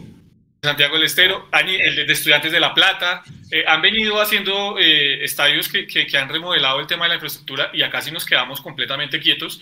Y pues aunque esté lejos en la distancia, lo que ocho años son ocho años, eh, pues uno sí tiene la esperanza de ver un estadio y un complejo deportivo como lo merece la capital. Porque es que cuando usted va y mira, pues Montevideo tiene el Estadio de Nacional de Montevideo, que sí es un estadio pequeño y demás y viejo, pero es, es un estadio símbolo está el nuevo estadio de Peñarol y ahora están remodelando lo que es el viejo centenario. Y estamos hablando de Montevideo, que es una ciudad mil veces más pequeña que, Bogotá. Entonces por ahí empieza uno a mirar que sí estamos de verdad muy quedados. Y ni decir de Lima, ¿no? Que Lima tiene más, mucho más estadios. Uy, el Estadio Nacional está lindísimo. El Monumental, bueno, estamos muy quedados. Sí, sí. Y vamos aquí porque estamos igual, y bueno, estamos muy quedados. Mapi, si vas a decir algo. No, no, no, que concuerdo completamente con Jason. Hay más de 60 estadios solamente en Capital Federal, que también es más pequeña que Bogotá. Entonces, sí, nosotros estamos a años luz. Ah, pero Juan, es que eh, en Buenos Aires no hay pot. Eso es una capital futbolera, definitivamente. El Infantino dijo que le quería traer el mundial a, a, Sudamérica, ¿no? Yo creo que si de pronto Uruguay y Argentina tengan infraestructura para hacerlo. Vamos a ver. Está buscando, los votos pase a defecio de mundial cada dos años. Eso es lo que está buscando. Esa es la condición. Trae acá, pero cada dos años. A defecio, eso es una Uy, Dios mío, por favor. Por favor, no se tiren el fútbol así. Ya se lo tiraron con el Mundial de Clubes, ese que se inventaron. No se lo van a tirar con las elecciones, por favor, por favor. O sea, un mundial cada dos años se pierde toda la esencia. Y no lo pueden comparar con el Super Bowl. No lo comparen con el Super Bowl. Por favor, por favor, por favor. Mil veces mejor el mundial de Fútbol, Mecho, lo siento, entonces... No, no, no, es que el Super Bowl es, una, es un evento que se, que se juega una vez al año, pero es que la temporada dura cinco meses.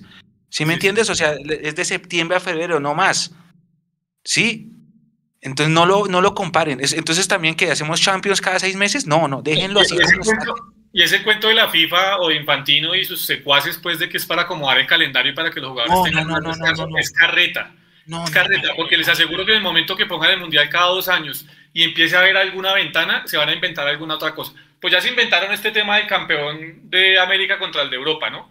Y así vamos a empezar a mirar que se van a empezar a inventar más. Ese tema de que es para el descanso de los jugadores es carreta es carreta. Y van a acabar con el fútbol realmente porque, pues, si algo tiene emocionante es el mundial cada cuatro años. Sí, y además que con esto de los 48 equipos ya se lo empezaron tirando. Pónganle cuidado que el próximo mundial va a ser una farsa y va a ser en, tres países. Ese va, a ser, ese va a ser un mundial malo, porque es que ya son demasiado, ya es bulto. Demasiados equipos ya es bulto. Es como cuando acá, guardando las proporciones, pasaron de 16 a 18 y luego 18 a 20 equipos. Nuestra liga también es mala por eso, porque hay de exceso de equipos. Nuestra liga con 16 equipos estaba bien. No era la mejor del mundo, pero estaba bien. Entonces, entre usted le meta más bulto, va a ser peor. Y si lo quiere poner ahora cada dos años, imagínese. Entonces, eh, se acaba el mundial y ya empieza la primera fecha de las eliminatorias del otro. No, no, no, no, se tiren el fútbol. Es que lo que quieren hacer ahorita, el tema es este. Vean, es en los años impares, es decir, estamos 2021, en el 2025, porque eso lo proyectan para el mundial de 2026 en 2025 se jugarían las eliminatorias como las jugábamos en los 90. Se reunían durante 45 días y durante esos 45 días se van a jugar las eliminatorias. ¿sí? Entonces, esa es la idea que ellos tienen. Eso se jugaría entre junio y julio. Y el tema de Copas América, Eurocopa, eh, CONCACAF, eh, Copa de Oro y demás, se jugaría en los meses de octubre y noviembre. No. El tema del descanso de los jugadores es carreta es carreta viejo, o sea, únicamente quieren más y más partidos, pues para que haya más plata, más auspicio y más derechos de televisión para vender. No, ojalá que no. Ojalá que no. Además, el, la peor, el peor torneo de selecciones que existe es la Copa América. Y a la Copa América se la tiraron los directivos. Bueno, eh, Juan, si ¿usted cómo, ve, ¿usted cómo ve eso? ¿Usted sí lo ve viable? Que usted estaba que se opinaba. Lo del estadio. Hombre, es que en los papeles y en los renders usted sabe que todo es bonito, pero pues cuando comiencen a, a, a haber trabas, cuando cambien de gobierno, bueno, ese tipo de cosas que usted sabe que al final terminan poniéndole trabas a, la mejor intención de, del privado que quiere terminar su proyecto rápido, pero pues usted sabe que con el distrito cualquier cosa puede pasar. Bueno, señores y señoritas, a lo que nos atañe. Voy a al, al primer tema que es el más rápido y tenemos que abordar y despachar. Álvaro Montero. Ustedes saben que dos periodistas hoy, Juliani y Guillermo, dijeron, Álvaro Montero ya empezó a, tener conversaciones con millonarios y también ya recibió la oferta de renovación por parte del Tolima. Inclusive hay equipos de la MLS. Yo en lo personal siento que la competencia es más con la MLS, María Paula, porque yo entiendo que la relación de Montero con el senador Camargo ya está desgastada y por más de que le propongan ser el arquero de la Libertadores y la veterina y todo, creo que la competencia de Millonarios está más bien con Norteamérica. Y la pregunta que yo les iba a hacer de primeras es, ¿ustedes creen que Serpa y los directivos se metan la mano al bolsillo para pagar lo que Montero quiere? Porque ya lo dijeron hoy, las expectativas salariales de Montero están por encima del tope salarial que tiene Millonarios. María Paula, arranco contigo. No son más de las de Fariñez, ¿no? Ojo con eso. Supera dato. De Paula. Bueno, eh, sí, completamente de acuerdo se compite contra la MLS y en temas económicos realmente yo no creo que podamos de pronto superar esa oferta. El único factor que para mí puede eh, poner del lado Millonarios la balanza es Alberto Gamero y la relación que tiene con el jugador, ¿no? Entonces está más bien por allí lo que él decida, si es quedarse de pronto, si el proyecto Millonarios la trae, si lo que pueda decirle Gamero le pueda traer y le va a aportar en su carrera, lógicamente de Millonarios tendría que jugar una Copa Libertadores de no ser así no veo por qué un arquero como Montero vendría a jugar a Millonarios y solamente va a seguir mostrándose en esa vitrina del fútbol local. Entonces, esa competencia con la MS es, es, muy difícil, ¿no? Es muy, es muy brava, pero a mí sí me queda la espina y entra a jugar ese tema de la sentada de Juan Moreno, de que no lo convocan, de que no convocaron a Vargas, de Ruiz. Entonces, ahí hay muchos ingredientes que entran a jugar. ¿no? Pero sin duda la competencia es con la MLS, teniendo a favor, digamos, de Millonarios que está Alberto Gamero y que, bueno, de pronto puede ser el que le dulce ahí el oído Álvaro Montero. ¿Cuáles son las variables, Jason, que para usted inciden en eso? En que Montero venga o no a, a Millos. Montero, el económico es lo más importante, pero pues hay más. Que Montero quiera estar en Millonarios. Eso. Que, Millonarios o con Gamero.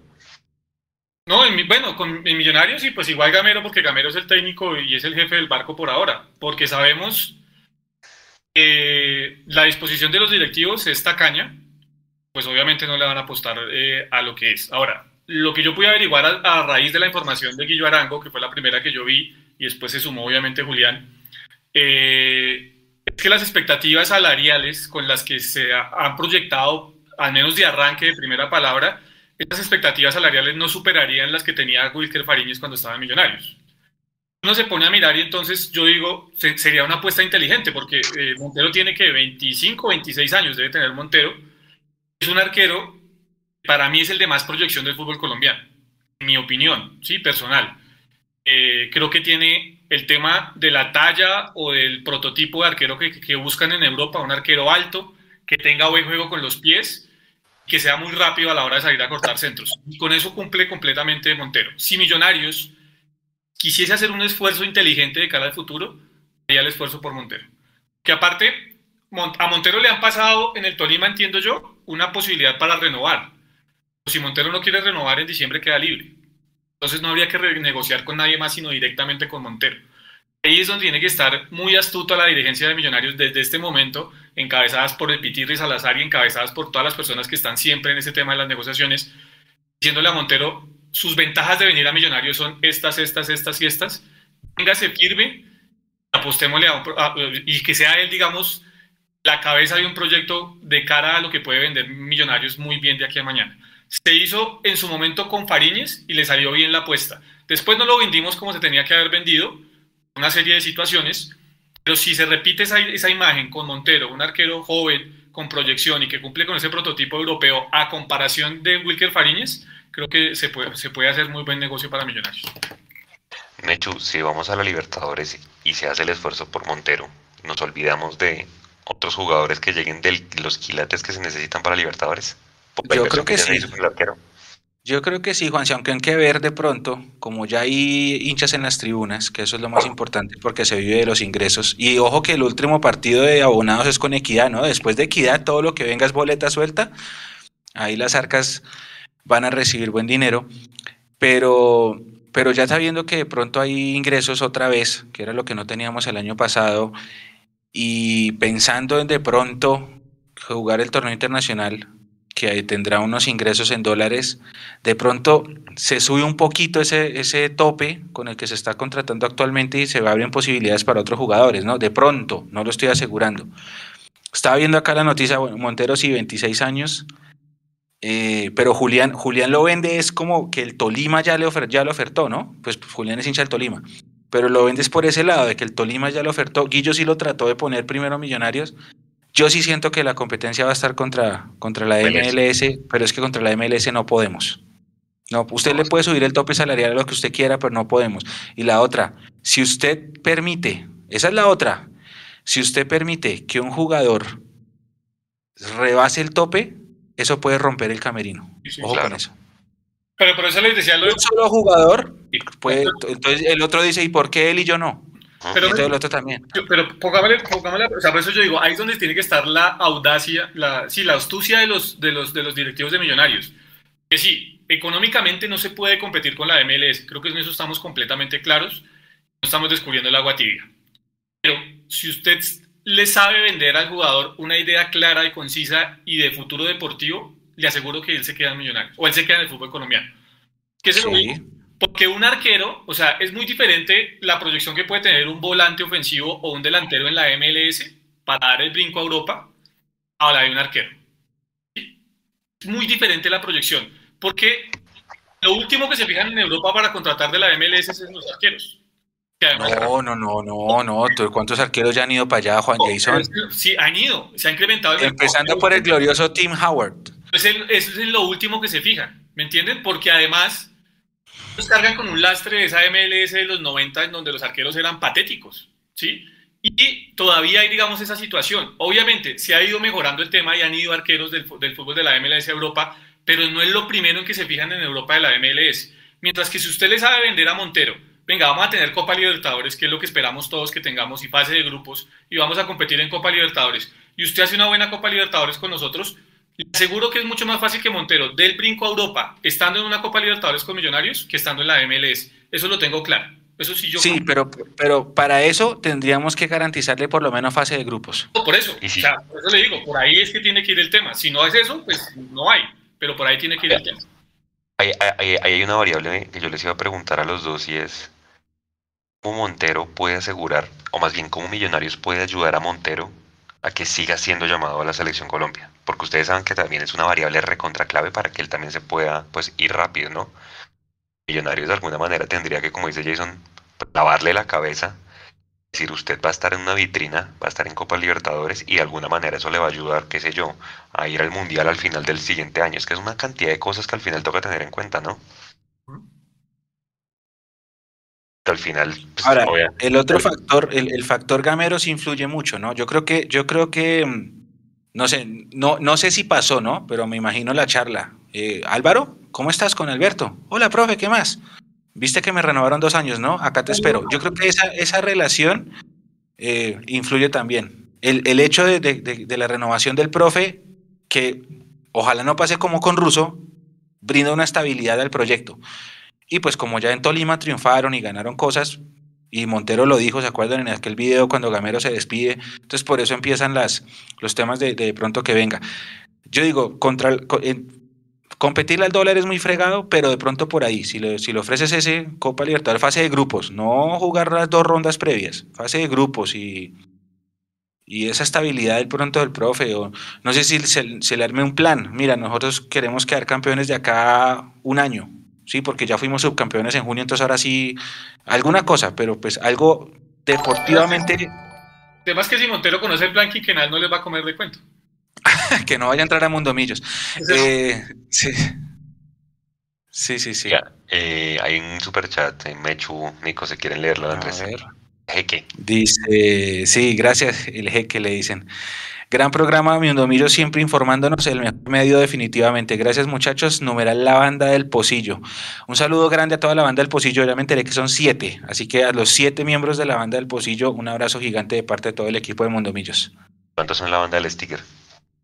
Uy, esos son más, creo, porque el que sabe es Hugo, porque... Ah, mira lo que dice Juan Carlos Contreras, claro, tiene razón, que no se le puede competir ni al dólar ni al estudio de los hijos. Ese es otro, ese es otro factor, ¿no? Estudio los hijos. Claro, el colegio de allá es mucho mejor. Ah, ya, ya, ya, ya. Sí, claro. claro, pues, Es, que, además, como dice Jason, hay que barajar muchas cosas. Vea. Está en juego la renovación de Uribe, porque tú vas a competirle creo que a Turquía y al Toluca. Y a, la par toca verlo de Gamero, o sea, hay que sí o sí lograr torneo internacional y no se les haga raro. Empiecen a mostrar un jugador para vender ahorita en diciembre, seguro, o sea, mejor dicho. Hacerlo. que buscar, que buscar caja por algún lado, porque ¿de dónde va a sacar la plata?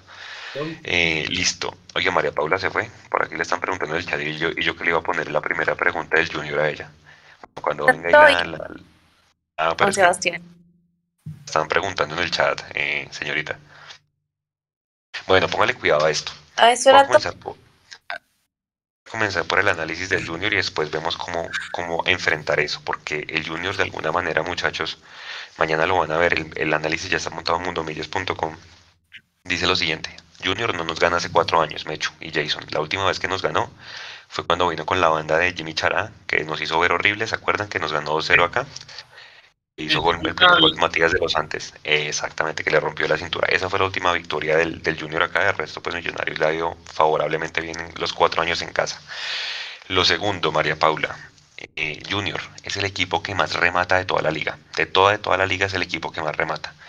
Y de todos esos remates que hace ese equipo, hay dos jugadores que son básicamente los que más rematan dentro del Junior. Son Cariaco González, que juega extremo por izquierda, y el otro es Freddy Nestroza, que es zurdo pero juega con perfil cambiado por derecha. La primera pregunta para ustedes es, y se los voy a hacer a los tres y a la gente del chat es, Bueno, si usted tiene un equipo que le remata un montón y ya nos hemos dado cuenta que a Millonarios le rematan todas las veces que quieran, porque Santa Fe nos remató, lo que pasa es que Esteban Ruiz le fue bien y de alguna manera pues Juan Pablo Vargas y Andrés Ginas bloquearon mucho remate. Vamos a tener un equipo que va a rematar un montón de, de media distancia, hartísimo porque los dos tienen muy bien pie. ¿Qué hacer? Porque seguramente Vega, entiendo muchachos, va a ir al banco. O sea, lo van a arriesgar, pero llevándolo al banco no lo van a poner de titular. ¿Usted qué haría, María Paula, para ese primer factor del Junior? Juanse, no le entendí bien a quién van a llevar al banco. A Steven. No, ah, no, no, lo van a arriesgar de, titular. Ah, vale, no, claro. Eh, justamente es que usted lo decía, a mí a veces me desespera un poquito esa pasividad, esa pasividad de Millonarios en marca, porque deja que nos rematen mucho y usted lo dice, es una virtud del Junior que además viene de cinco partidos donde no ha perdido, tiene cuatro victorias. La última vez que vi que cayó fue contra Nacional, justamente un partido bastante, bastante reñido de ida y vuelta. Entonces es un rival que no es nada fácil. Y sobre todo por esa alta producción que usted dice en el área ofensiva de Millonarios, eh, a veces es muy pasivo allí en, en, esa, en esa marca. Así que para mí va a depender muchísimo del acompañante que vayan a tener ahí, que vaya a tener Giraldo ahí en la mitad de la cancha, ¿no? Hay algo que es un factor importantísimo y es el arquero. Nosotros el día de hoy creo que ninguno sabe quién va a ser el arquero de Millonarios contra Junior, si de pronto vuelve Juan Moreno, si va a estar Vargas, si ya ese partido contra el Clásico fue un mensaje de Camero de que Ruiz es el nuevo arquero titular de Millonarios, pero eso es algo también que, mm, que en este momento yo no sé, no sé si de pronto alguno de ustedes sepa quién va a tapar y quién va a ser de ahora en adelante el portero para Millonarios, pero también es una variable que me parece muy importante porque em, hay un arquero que es mejor eh, cortando esos centros, un arquero que es mejor con los puños, un arquero que sale y encajona la pelota mejor. Entonces, para mí ese es un factor clave. ¿Qué hacemos para, para contrarrestar esos dos extremos del Junior que de alguna manera, sobre todo el Cariaco, usted sabe que todo el fútbol del Junior pasa por el Cariaco González? Eh, yo, yo pondría los laterales, o sea, la clave está en ponerle los laterales, no olvidarnos que estamos jugando de locales, obviamente, los laterales muy altos al Junior. Si usted le pone los laterales altos y hace denso el medio campo y le quita la pelota, se neutraliza, se neutraliza sobre todo a Inestrosa, que es el más incisivo para mí en el frente de ataque de ellos. Eh, hay que hacer eso, poner los laterales muy altos, eh, que las vigilancias, esos sí, de los volantes de marca estén mucho mejor que los que estuvieron contra Santa Fe, porque ahí hubo falencias, pero si esas vigilancias de los volantes de marca para cubrir la espalda de los, de los laterales es acertada y Millonarios hace denso el medio campo, eh, con lo que hizo por momentos Macalister Silva, sobre todo en el primer tiempo con Santa Fe, seguramente Millonarios impone condiciones otra vez y los va a hacer perfecto. Porque este Junior, si remata mucho, es cierto, ha mejorado mucho en ese ítem desde la llegada de Reyes, pero es demasiado desequilibrado. También da muchísimas ventajas y creo que Millonarios le puede, le puede sacar frutos a eso. El jugador que mejor entrega la pelota me hecho en ese equipo se llama Larry Vázquez. Haga de cuenta que es el Daniel Giraldo, obviamente guardando las proporciones. Hermano de Omar a todas estas me contaron que lo sacaron del, del Llaneros, ¿no? A Omar, como que lo licenciaron. Ándale, ¿en serio? Sí, sí, sí, ese man ha pasado por todos los equipos. Oh. Entonces, Larry Vázquez, a mí me parece buen jugador, es el que saca el equipo desde atrás. De alguna manera, el Junior haga de cuenta, es como Vega, Vega Millos se queda atrás y el que sale es, es Giraldo. Allá en ese equipo, el que sale es Larry y el que se queda atrás es Didier Moreno, el que tuvo la pelea acá contra el Caballo Márquez, que ese es otro aspecto, ¿no? Estos manes van a venir con sangre en el ojo desde esa semifinal. La pregunta es, y aprovechando lo que dice Jason, Mechu, McAllister fue uno de los que más balones recuperó en el clásico. Hay que hacer ese mismo trabajo McAllister para cortarle la salida desde atrás a, a Larry. Sí, sí, Juan, sí. Lo que yo creo que de las cosas más positivas que dejó el clásico fue que McAllister encontró el lugar. Usted sabe que McAllister, cuando le hemos puesto en los segundos tiempos acompañando al, al volante de marca, aquí hemos dicho, oiga, bien, McAllister bien, porque desde atrás sacó al equipo, estábamos necesitados, cualquier cosa. Cuando McAllister no han puesto a jugar por banda, se, se, se, pierde un poquito, ¿no? Se, se descolora, por decirlo así. Pero entonces ahora, donde lo pusieron en el clásico, creo que ese fue el lugar, ese fue el lugar y creo que todos coincidimos en afirmar que el gran pasaje que tuvo Millos en el primer tiempo, porque ya después con la cabeza fría uno se repite el clásico y uno se encuentra bastantes falencias con todo y que jugamos bien esos 30 minutos perfectos, pues casi perfectos, Ahí nos damos cuenta que la posición de McAllister sí es esa, ahí. Y hay un detalle, Juanse, y es que Junior es una nómina que en, la, en teoría es de más peso, en teoría, ojo, pero usa, el mismo modelo, ¿no? Es, un, es, un, es, un, es una figura táctica muy parecida. y Junior tiene una cosa, tiene una cosa, Juanse, y es que a Junior se le fue, se le fue Borja, ¿no? Y yo creo que no han encontrado ese, ese 9 letal. Con todo y que es un equipo que pierde muy poco. Creo que solamente ha perdido dos veces este año. Este semestre, perdón. Pero ahí está el punto débil del Junior, ¿no? Tiene grandes extremos, tiene un gran medio campo, porque si le pero el, ese 9 no, no moja. ¿Quién es el goleador del Junior? Delantero, ¿Carmelo? Eh, no, no, no. Es Cariaco. Sí, aquí entre Cariaco e Inestrosa son los que más han hecho goles en el Junior. Imagínese. Y Entonces, Chino Zambuesa. Trajeron a, a, Borja, este que fue del América y que estaba en Liga de Quito, como la, el de Borja. Martínez Borja es este, ¿no? Usted es Martínez Borja, ¿no? Y solo ha hecho un gol. Solo ha hecho un gol, exacto. Y eh, Carmelo Valencia, él ya, digamos, él hace lo que puede, ¿no? En medio de sus limitaciones. Ya digo esto. También. Nos Zampa 3 el, el, fin de semana, pero. Eh, Eso decíamos de Caicedo, ¿se acuerda? En medio de sus limitaciones, y no, y ya por la edad, porque es que Carmelo ya creo que tiene, no sé, 36, 37 años debe tener Carmelo. Carmelo no es, un, no es propiamente un pelado. Entonces a él ya también le, le termina costando.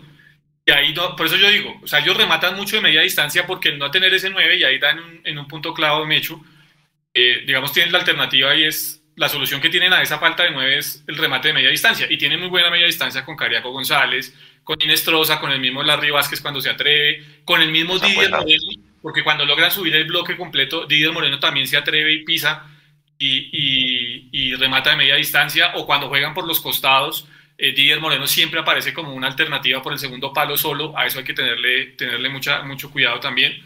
Eh, y esa, digamos, es la alternativa que tiene el Junior. Por eso yo digo, si Millonarios le pone alto los laterales a Bertel Román, eh, evitando la subida de los, de los extremos de ellos, y, pone denso el, medio campo con un rombo, se me ocurre a mí que, se llama la figura de un rombo a diferencia de lo que normalmente utiliza Millonarios, creo que puede hacer la diferencia porque se va a hacer ancho, se va a hacer denso, va a generar los espacios por la mitad, o sea, por, por los costados, y eso también va a generar los espacios en la mitad para que al final llegue a posición de gol, como pasó en aquella Florida Cup, recuerde, eh, Macalister Silva y en este caso Daniel Giraldo, que es el otro volante que acompaña desde atrás.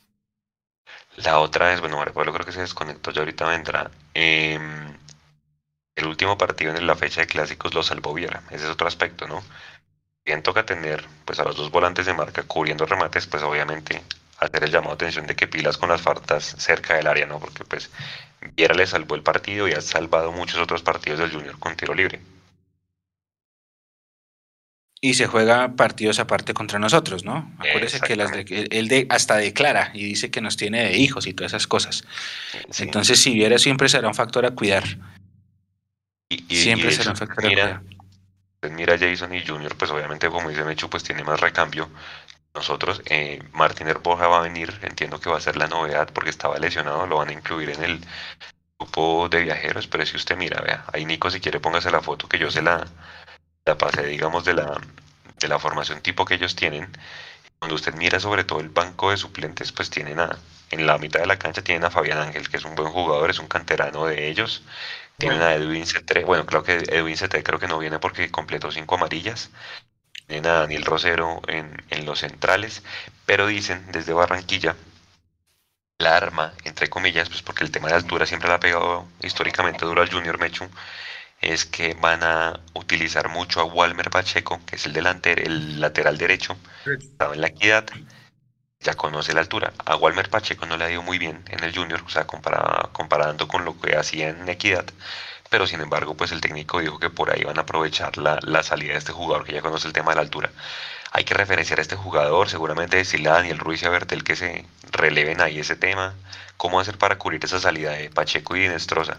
Porque Ruiz también toca decirle, oiga, que nos dé una mano en marca ese día, por más de que seamos locales, Jason. Ahí va a ser muy, ahí va a ser muy importante el trabajo que haga Macalister Silva como, como media punta, como segunda punta, porque seguramente lo que va a tratar de hacer Fernando Uribe es fijar a los dos centrales y e incomodar a los dos centrales que eh, entiendo yo los que han venido los que han venido jugando últimamente son Martínez y Ita, ¿no? Han digamos relegado a, Rosero que era el otro que siempre pues digamos estaba desde titular y Martínez pues como que le ha venido quitando ese puesto a, a, a, Rosero. Entonces ahí yo me imagino que se va a hacer el trabajo de Uribe, eh, fijar a los dos centrales y tratar de fastidiarlos en la salida, para que ellos dos no hagan la conexión, como usted lo decía muy bien, con Larry Vázquez, que es el jugador que saca limpio al equipo desde atrás. Si usted, si usted en el trabajo que haga Macalister Silva, a mitad de la cancha, acompañado de alguno de los dos extremos, según para donde va a ser el Junior la salida, eh, ese trabajo va a ser muy importante porque va a, ser, va a desencadenar un poco lo que le pasó a Santa Fe en el primer tiempo con Millonarios. Es que nunca encontró esa asociación entre Mejía y Carlos Sánchez, al punto que Carlos Sánchez se sintió tan incómodo que no terminó jugando por donde venía jugando normalmente, que era la mitad o tiraba hacia la izquierda, sino que en algún momento se, se tuvo que tirar a la derecha para tratar de, eh, de, encontrar espacios. Esa misma labor, por lo que es, la, eh, por lo que es Larry Vázquez y por la dinámica que tiene él, es la que va a tener que hacer McAllister ya sea con Daniel Ruiz o con Emerson ahí. Y en el tema de, que usted decía de, de Walter Pacheco y de Inestrosa, eh, va a ser clave obviamente el jugador que esté en reemplazo de Steven Vega, que creería yo va a ser Daniel Giraldo por ese costado. Pero eh, la principal desconexión que tiene que haber es la de Larry Vázquez. Si Larry Vázquez no logra sacar al equipo limpio y no logra lanzar, que lo hace muy bien hacia los costados, Millos va a estar tranquilo y, va a tener un trámite, eh, creo que no, no, fácil, pero sí muy tranquilo el, el fin de semana. Y la otra punta, el que nos hizo la fiesta en el partido, sobre todo de día de la semifinal, Fuentes, que es un tipo que es polvorita. El tipo tiene muy buena salida, porque el tipo siempre desborda, siempre busca los cambios de frente. Y pues acuérdese que Fuentes es el que hizo ver regular a, Rosales, ¿no? Cuando le tocó allá jugar por, por la ausencia de Perlaza. Y que le decimos a Romania y a Emerson que pilas con este jugador, que lo referencien, cómo referenciar esa otra salida del Junior, que es la que generalmente pues causa peligro también allá. No, pero ¿sabe qué hay que hacer, Juanse? Jason dio en el punto, hay que poner a los laterales altos. Y sobre todo, acuérdese, que es que usted me hizo acordar, el partido de vuelta a la semifinal. ¿Se acuerda ese partido que, que veníamos con la serie abajo y todos decíamos, fue madre, y Millonarios salió a comer, se ido al Junior, dos goles en qué, 10 minutos fue eso, los dos de Uribe. 12 minutos. Y ahí la, hay que hacer eso, o sea, a un equipo que le duele tanto la altura y que va a jugar todavía peor porque va a jugar con el frío de la noche capitalina, hay que salir a comérselo desde el arranque justamente así, poniéndole los dos laterales bien arriba para obligarlos a replegar, para dejarlos sin salida y pura presión alta, presión alta, porque es que ah, si hay un equipo al que le cuesta Bogotá es al Junior, como hay un equipo al que le cuesta Barranquilla que es Millonarios, a las 3 de la tarde. Pero si nos dan la posibilidad, es que yo no recuerdo, a ver, bueno, ese de, de, de ¿no? Ese fue también de noche, fue como a las 6 de la tarde ese partido. A las 6. A las 6. Y antes de eso nos ganaron con Israel el día que Israel puso a jugar a Mayer y, y al Pocho el mismo día juntos y, nos ganaron. Eso fue también en 2016. Pero no, hay que salir a, a eso, a presionarlos arriba, a, a, los, a los dos laterales a, a, obligarlos a estar allá, a jugar ahí sí con los dos centrales en la media cancha, a totalmente ahogarlos, e incomodarlos, a esconderle la pelota sobre todo, ponerlos a correr hasta que se cansen de la altura y del frío bogotano. Matías de afuera, había que Viera ha comido una cantidad de goles importantes. Matías lo siempre le marcaba, le marcó Ganiza en ese que mostrábamos hoy, le marcaron una cantidad de jugadores, Felipe Jaramillo también le metió gol. Pues, pues obviamente es, es, es, una, es, Viera es un arquerazo, o sea, si usted me pregunta, pues top 3 de los que han venido, digamos, extranjeros en los últimos tiempos a Colombia, arqueros, pero pues obviamente también tiene sus falencias, sobre todo con remate desde, desde afuera. Y eso era lo otro que yo le iba a preguntar, pues efectivamente, aprovechando lo que se hizo con Santa Fe, que hacerle lo mismo al Junior. O sea, si en la semifinal nos los comimos vivos en los primeros 15, acá es igual, ¿no? Presión alta ya son los primeros 20, 25 minutos. Sin mente. No creo que solo los 20, 25 minutos, eh, Juanse. Yo creo que todo el tiempo que se pueda, porque va a estar en. Eso va a estar la clave. Y, y está la clave, el tema de los laterales altos, ya lo que explicaba de McAllister y demás, pero en el tema de la media distancia, que es otro ítem que usted toca que me parece que va a ser muy importante, porque ese 4-2-3 que tiene el, el, Junior, aquí se va a convertir en un 5-4 o en un 4-5, y se van a acordar de mí, porque en el momento que les toque replegarse, van a formar esa línea de cinco volantes, y va a ser muy difícil entrarles, si Millonarios no tiene la dinámica que tuvo frente a Santa Fe, que es muy difícil conservarla ante todos los partidos. Eso, digamos, son lapsos que puede tener el equipo con esa dinámica y de ahí para adelante empezar a administrar.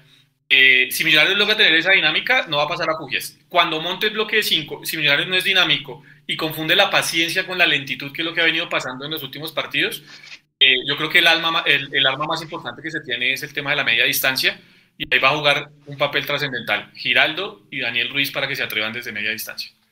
Claro, pero si nosotros jugamos a ser lentos, Jason, porque ese es un gran punto, si jugamos a ser lentos, no vamos a tener espacios para patear. Mm, Claro. Eso, eso, eso también va a depender de las vigilancias y de las referencias que tengan. ¿Qué tan aplicado está el Junior también, no? Que pues, sobre el papel, si nosotros hacemos lento, pues obviamente le vamos a hacer fácil el trabajo a ellos. Mm. Pero si ellos no están lo suficientemente aplicados y ordenados, las vigilancias no funcionan, seguramente eh, va a haber la posibilidad. Ya, entra Steven Vega al banco. ¿Quién para ustedes sale? ¿Juan Camilo García? Automáticamente. Sí. Yo creería que es la lógica. Y sin saber el tema ahora, los arqueros, ¿ustedes qué creen? Más allá del querer, porque yo sé que todos quieren que sea Juanito. ¿Qué creen que va a pasar? ¿Cuáles son los dos arqueros que van a ir a la nómina de convocados? Mecho. Yo creo que repite. Repite toda la convocatoria, excepto si va Steven Vega que sale Juan Camilo. Repi- la- los 18 repiten. Jason igual. Yo voy por la línea, yo creo, o sea, yo, y, y además tengo que ser coherente con lo que he pedido acá en, esta, en, esta, en este espacio y es, si hay alguien a que hay que darle continuidad, es al arquero. No se la ha dado a Juan, no se la ha dado a Vargas, y pues ahora apareció Ruiz.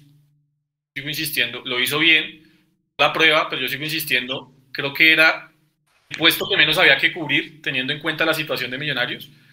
Eh, pero ahora que está, pues bueno, pues hay que darle los minutos y hay que darle la confianza. Yo espero que se mantengan esa lógica y empiece a dar continuidad entonces a Ruiz, ya que Juan Vargas no le llenaron las expectativas. Exactamente. Ahora, uno viendo, volvemos a lo mismo. Esas son estadísticas. Esto está para romperse. El, Junior solamente ha perdido dos partidos por fuera de casa, como bien lo decía Mecho. Uno por liga frente al América, allá en Cali, en la primera fecha. Y se acuerda que también perdió por Copa con el Pereira, cuando el Pereira empezó con ese con esa remontada que tuvo. que Cuando, de nos- cuando lo revivimos. Exacto. Cuando lo revivimos. Y bueno, y ese, ojo que el partido de la primera fecha no cuenta, porque, eh, bueno, no, no es que no cuente, lo dije mal. Es un, es un partido engañoso porque América estaba estrenando técnico y Junior venía de, de esto de la Copa Sudamericana. Había, ahí habían, creo que ya se había ido Borja, entonces estaba como era como una especie de pretemporada esa primera fecha. De ahí en adelante Junior con todos sus altibajos y con todo y que cambió de técnico, es un equipo que se ha mantenido, poquito a poquito ha venido subiendo, ya es cuarto en la tabla. Yo siento, como lo decía en el pasado tercer tiempo, que los primeros cuatro ya estamos listos. Eh, pero con todo y el cambio de técnico es un equipo que ha mantenido una consistencia en el hecho de no perder, igual que nosotros. Nosotros perdemos muy poco. Por eso cuando perdemos todos nos emberracamos. Pero Junior es un equipo que pierde muy poco, que sí sufre de una empatitis, sobre todo visitante, pero que así ha sabido subir sus lugares en la tabla de posiciones, porque es, un equipo que cuida el resultado. Sí. Ahora, hay un tema y es, y es, bueno, ¿se acuerda que a inicio de semestre decíamos va a ser más difícil este semestre porque los equipos no van a tener competencia internacional? No he sentido tanto eso, ¿no? No sé si es porque, claro, Junior tiene técnico nuevo, el Cali también, el América pues está hecho un desastre, Santa Fe pues también tiene técnico nuevo. Creo que ese tema como que solamente se puede revalidar con Nacional cuando nos toque contra ellos, ¿no, Jason?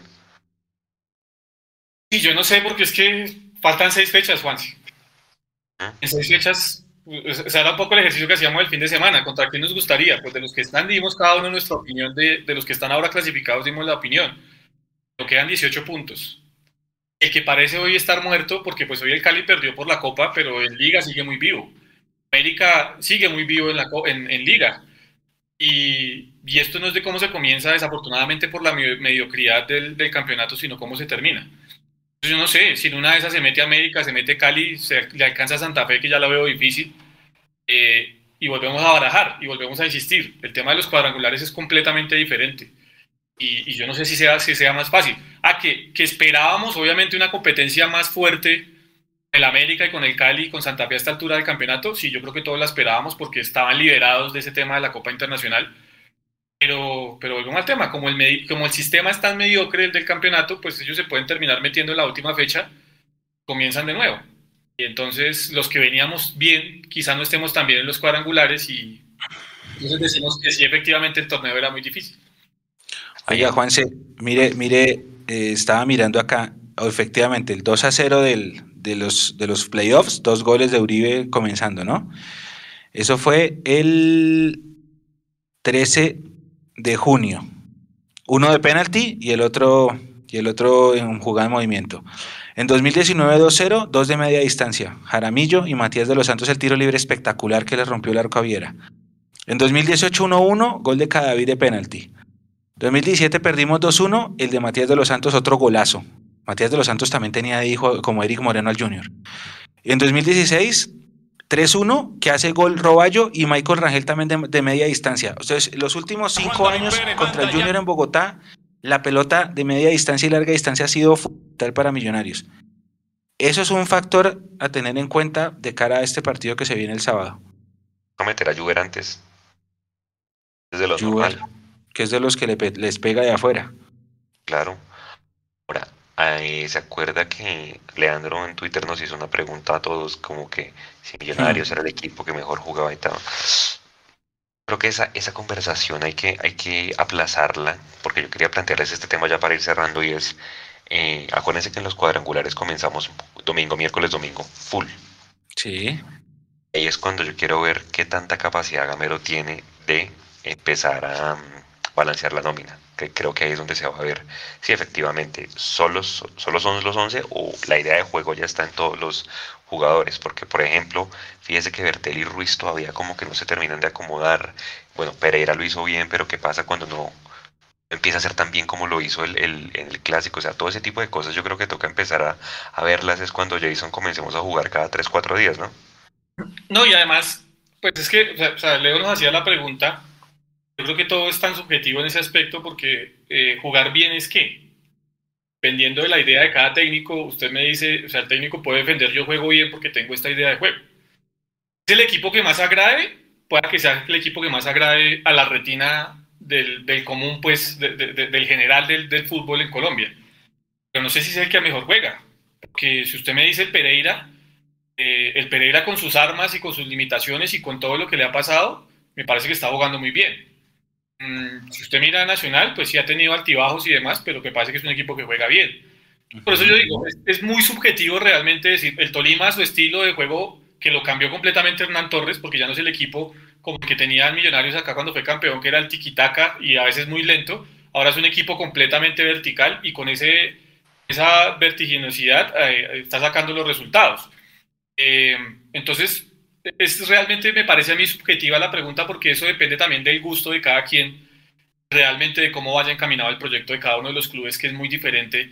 Imagino yo el del Caldas al de Millonarios, que el de Caldas hoy está pensando en no quedar en la cuerda floja para el descenso el próximo año y Millonarios está pensando en consolidar un grupo, seguir peleando y para empezar a, imagino yo, para empezar a, a participar en torneos internacionales.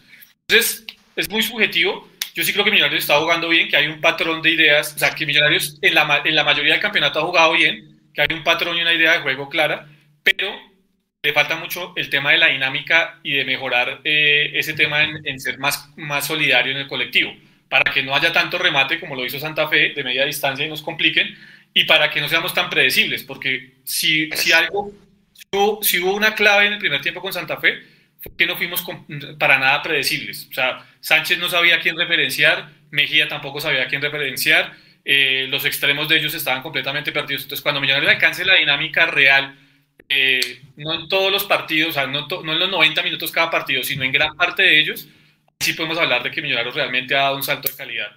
Ahora creo que está en ese proceso de, de, de poderlo consolidar. Eso es verdad. Eh, listo, muchachos. Hay una jornada el sábado, Mechu, de la gente oriental.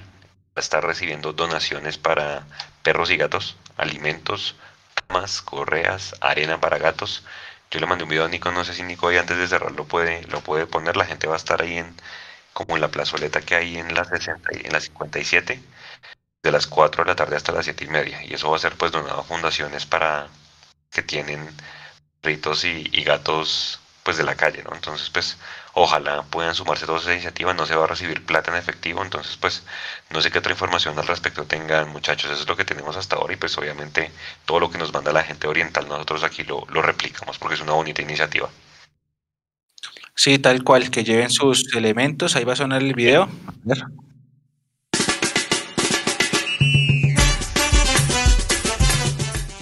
Hola familia embajadora, nada, llegó el momento de ponernos la huella en el corazón a todos.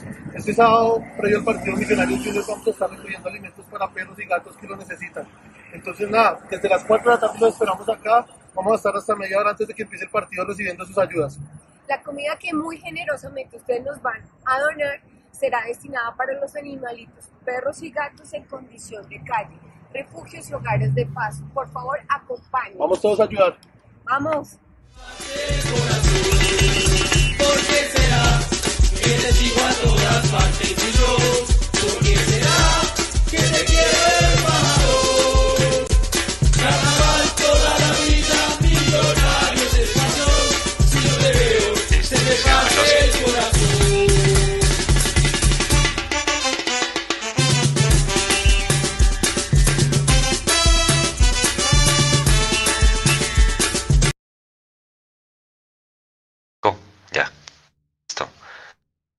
A toda la gente que pueda, que pueda acercarse a hacer su donación de todo lo que tengan, lo que les decimos, todo menos plata en efectivo, pues es importante que lo lleven porque va a estar ahí las personas recibiendo los cuales en todo, en todo enfrente de la entrada de, de Oriental. Entiendo, Mecho, que quedan poquitas boletas, ¿no? O sea, se, se, se movió bastante bien el tema de la boletería. Sí, pero todavía hay, ¿no? Estaba mirando Sí, y sí. todavía, hay- todavía hay entradas. Bueno, inde- em, un, buen detalle es que de esas personas de Oriental yo conozco a varias que se han trabajado hace mucho tiempo con fundaciones de, de animales para, para ayudarlos y toda esa cosa, así que doy fe de la, de la calidad de gente que es y de las buenas intenciones que tienen, así que la gente que pueda y quiera ayudar con la causa allá en, en esa plazoleta oriental gigante, eh, los estará esperando toda esa comitiva de hinchas de, de Oriental. Es una gran iniciativa, bellísima y, y, claro, por los animalitos también hay que, hay que unirnos nosotros como hinchada. Así que la invitación es para todos y acompañen a, a esta linda iniciativa de la hinchada. Rápidamente, porque seguramente en el, en el tercer tiempo del sábado tendremos que hacer Mecho y Jason alguna mini previa de Envigado, pues porque el tiempo no nos da porque el partido ya es el martes, ¿no? Eh, ¿Creen ustedes que va a haber algún cambio? De, obviamente, tengan en cuenta, por ejemplo, si Millonarios le gana a Junior, hace 32 puntos, o sea, ya estaría adentro. ¿Se puede ya empezar a, a- a pensar en un tema de alguna regulación de la nómina para rotar algo para el martes? Por ejemplo, que Vega ya vaya de titular, que vaya alguien otro, o la misma, mandarla a Envigado. ¿Qué dicen Yo, ustedes? yo, lo- yo, si le ganamos al Junior, acuérdese que el partido con Envigado va a ser menos de 72 horas después del partido con Junior. Yo sí roto la nómina para ese partido. Y descanso a este grupo y los y espero el próximo sábado de equidad. Yo, De equidad. sí. ¿Qué dice Jason que haría mixta? Yo espero el resultado entre Nacional América o América Nacional que juegan en el Pascual y a partir de eso tomo determinaciones con la nómina, porque es que tenemos la otra tabla también ahí. Entonces, eh, si Nacional por ahí saca un resultado negativo, que ojalá sí sea con el América, eh, yo creo que ahí sí ya podemos pensar en lo que dice Mechu, que es rotar la nómina para el día martes. De lo contrario, no, que el Envigado juega bien, ha tenido altibajos, pero juega bien, en casa lo hace de muy buena manera y no podemos descuidar el tema de la reclasificación, por más que ya estemos clasificados en la liga. Es que uno dice, claro, Junior está lejos, lejos, 10 puntos. El Junior está de cuarto en la reclasificación, tiene 60 puntos, está a 10 de nosotros y pues obviamente también va a buscar venir a, a sumar acá a Bogotá, ¿no? Así Entonces, es. Exactamente, entonces sí, yo creo que Jason dice, pues tiene sentido más porque ya la final es Pereira Nacional. Obviamente todos queremos que gane el Pereira, pero Sería manera- hermoso que ganara el Pereira, porque nunca ha ido a un torneo internacional Pereira y toda la cosa, pero yo no creo que le alcance la gasolina. Ojalá me equivoque, pero no creo. No, además que la gente está hablando mucho de que, de que hoy robaron al Cali. No creo. ¿No? No pasó nada. No, no pasó nada. Y que Dudamel fue a la rueda de prensa a hablar duro y que no sé qué, ¿no? Penaltis que no fueron Escúchala. y el que fue en la jugada previa había fuera de lugar, así que no pasó nada. A mi modo de ver, Listo. no pasó nada. A, listo, a usted le creo, ya. Pero yo no creo que el Pereira le alcance. Entonces, en ese orden de ideas, si Nacional gana la Copa, ojalá que no, repito. Ya nosotros iríamos. Y eliminó a Junior. Contra el Tolima dijeron que no podía contra el campeón. Eliminó al Tolima. Yo solo la dejo ahí. Yo. No, yo ojalá, ojalá, sería chévere, pues por están, están allá en Pereira todos con el boom, como en Armenia con el Quindío, ¿no? Que porque Boyuela están en boom allá en Armenia, está súper futbolera la plaza, nos odian, el Pereira nos odia, más que cualquier otra hincha en el mundo nos odia. Pues es que uno los ve que nunca hay un torneo internacional, pues ojalá la ganen, y si es contra Nacional, pues uno le hace fuerza al Pereira. Pues yo no creo que la alcance. En teoría convendría, convendría, ojo, no digo queremos, convendría que Nacional Corte, de alguna manera no. gane. Nico, Nico, Nico, corte ya. Ya. No, pues por el tema del cupo. eh, y habría que ver cómo se define eso. Pero bueno, lo que le digo, para mí el tema es, es pensar en seguir sumando en reclasificación y en, y en ir directamente a fase de grupos. O sea, yo creo que eso tiene que ser la consigna, sobre todo si se quiere traer al señor. Eh, Álvaro Montero, ¿algún mensaje parroquial, Mechu, de divisiones menores y de Sí. viaje en Envigado? Sí, sí, sí. Ustedes supieron, ustedes supieron lo que pasó con Envigado y la escuela esta de talentos, ¿no? Sí, que se- que que una se gresca en a sus los 17, se fueron a lo- pero se fueron duro. Eh, se fueron duro a los, a los golpes y Envigado puso una comunicación diciendo a partir de este momento le quitamos el apoyo, no pueden usar nuestro escudo, no vamos a volver a buscar talentos de esa escuela, nada que hacer. Eso fue sub 17, ganó Patriotas. Ese equipo sub 15 que se llama Talentos Envigado, que no es la cantera del Envigado, pero es una escuela que era filial del Envigado hasta el lunes, es nuestro rival en la siguiente fase del campeonato sub 15. La ida es en Bogotá este sábado a las 12 del día. Si quieren ir a Excoli, insisto, por favor vayan y acompañen a los muchachos. Eh, y la vuelta va a ser en Envigado el próximo fin de semana. No se sabe dónde todavía, ni cuándo. Eh, así las cosas, pues la invitación es a que el sábado que comiencen los playoffs, acompañen los que puedan a Excoli a los muchachos, a los de la sub-15 que van a jugar a las 12 del día su partido contra Talentos Envigado, el primero de los playoffs, eso es 32 avos de final, creo que hay mucho equipo vivo, pero de aquí en adelante ya es mata-mata, todos los próximos fines de semana, Jason. En ese tema de la eFootball, yo la verdad desconozco el reglamento en- eh, actual que hay. Eh, yo imagino que este equipo está escrito como Talentos Envigado, ¿no? Sí. Envigado emitir una comunicación diciendo que le quita la posibilidad de que este sea una filial.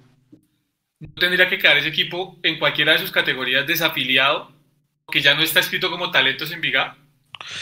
Yo pregunté, yo pregunté si ganábamos por W con esta noticia, porque justamente era eso, si, si no pueden usar los símbolos ni nada, entonces ¿qué van a hacer? Pero aparentemente como es otra escuela, que nada que ver, entonces ellos simplemente... Sí, no porque. Envigado es el municipio, no, no Envigado el equipo, ¿sí me entiendes? O sea, es como Pero es decir... de Envigado y Envigado le quita, bueno, no sé. pues, Había un, había un convenio, sí, había un convenio. Entonces ahora yo me imagino que ellos tendrán que buscar uniformes porque no van a poder usarlo. Si ellos tenían algún escudo del Envigado, no van a poder usarlo.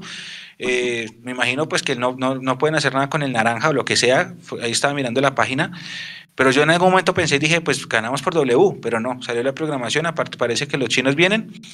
Y entonces estaremos pendientes el sábado. Obviamente estará transmitido por nuestro Facebook Live el partido.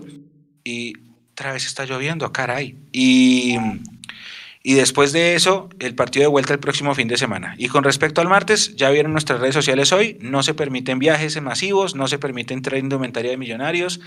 Si van a viajar, partidos a las 4 de la tarde, viajen por separado, grupos pequeños, no, cero, cero papaya, no es necesario mostrar instintivos, nada, van tranquilos, compren la boleta, que me imagino la boletería saldrá el próximo sábado, estaremos pendientes de nuestras redes para los que vayan a comprarla. Es boletería digital, 4.500 entradas y los que vayan a ir, cero, cero elementos y pues ustedes saben que el, el, el- amor va por dentro. A veces no se puede llevar la ropa todo el tiempo, pero el amor está intacto. Entonces, a los que vayan a ir a Envigado tengan mucho cuidado y sobre todo pues a la entrada y la salida del, del estadio. Eh, ¿Qué más avisos parroquiales hay? No, que el próximo partido es con Equidad el sábado, sábado de Brujas. Y, ah, bueno, qué lástima que la gente que haya comprado pasajes a Medellín para ese fin de semana se les dijo, se les dijo, el partido es entre semana. Nosotros pusimos el calendario en junio. Se les dijo, ojo con el calendario que estaba equivocado los otros medios que lo pusieron. Y la gente fue y compró co- tiquetes como locos, pues si se van a ir a Medellín el fin de semana, pues que se diviertan, o si perdieron el tiquete, no sé. Y los que van a ir al partido con Envigado también, pues la mejor de las vibras, de con equidad, perdón, la mejor de las vibras porque es el último de los abonados. De ahí en adelante, todo el mundo a comprar boleta. ¿Creen que suba creo que ya. precio? No creo que suba, no creo que suba, pero sí eh, me imagino yo que habrá un abono de cuadrangulares y que la boletería de cuadrangulares iba a subir. De acuerdo. Oiga, bien explosivas las declaraciones de, de Dudamel Valle de Mirendas. Eh, ¿Qué dijo? Dice que, vean, cuando el cheque para pagarle al bar sale de la misma empresa, del equipo que juega, tiene que decir que toda esa interpretación. Bueno, y ahí súper molesto. Señores, Muchas gracias, 11 y 6 de la noche. A todos muchas gracias por haber estado en este live, haber escuchado a, Edgar El Pote de, todo el tema de, la remodelación del Campín, esta mini previa con el Junior.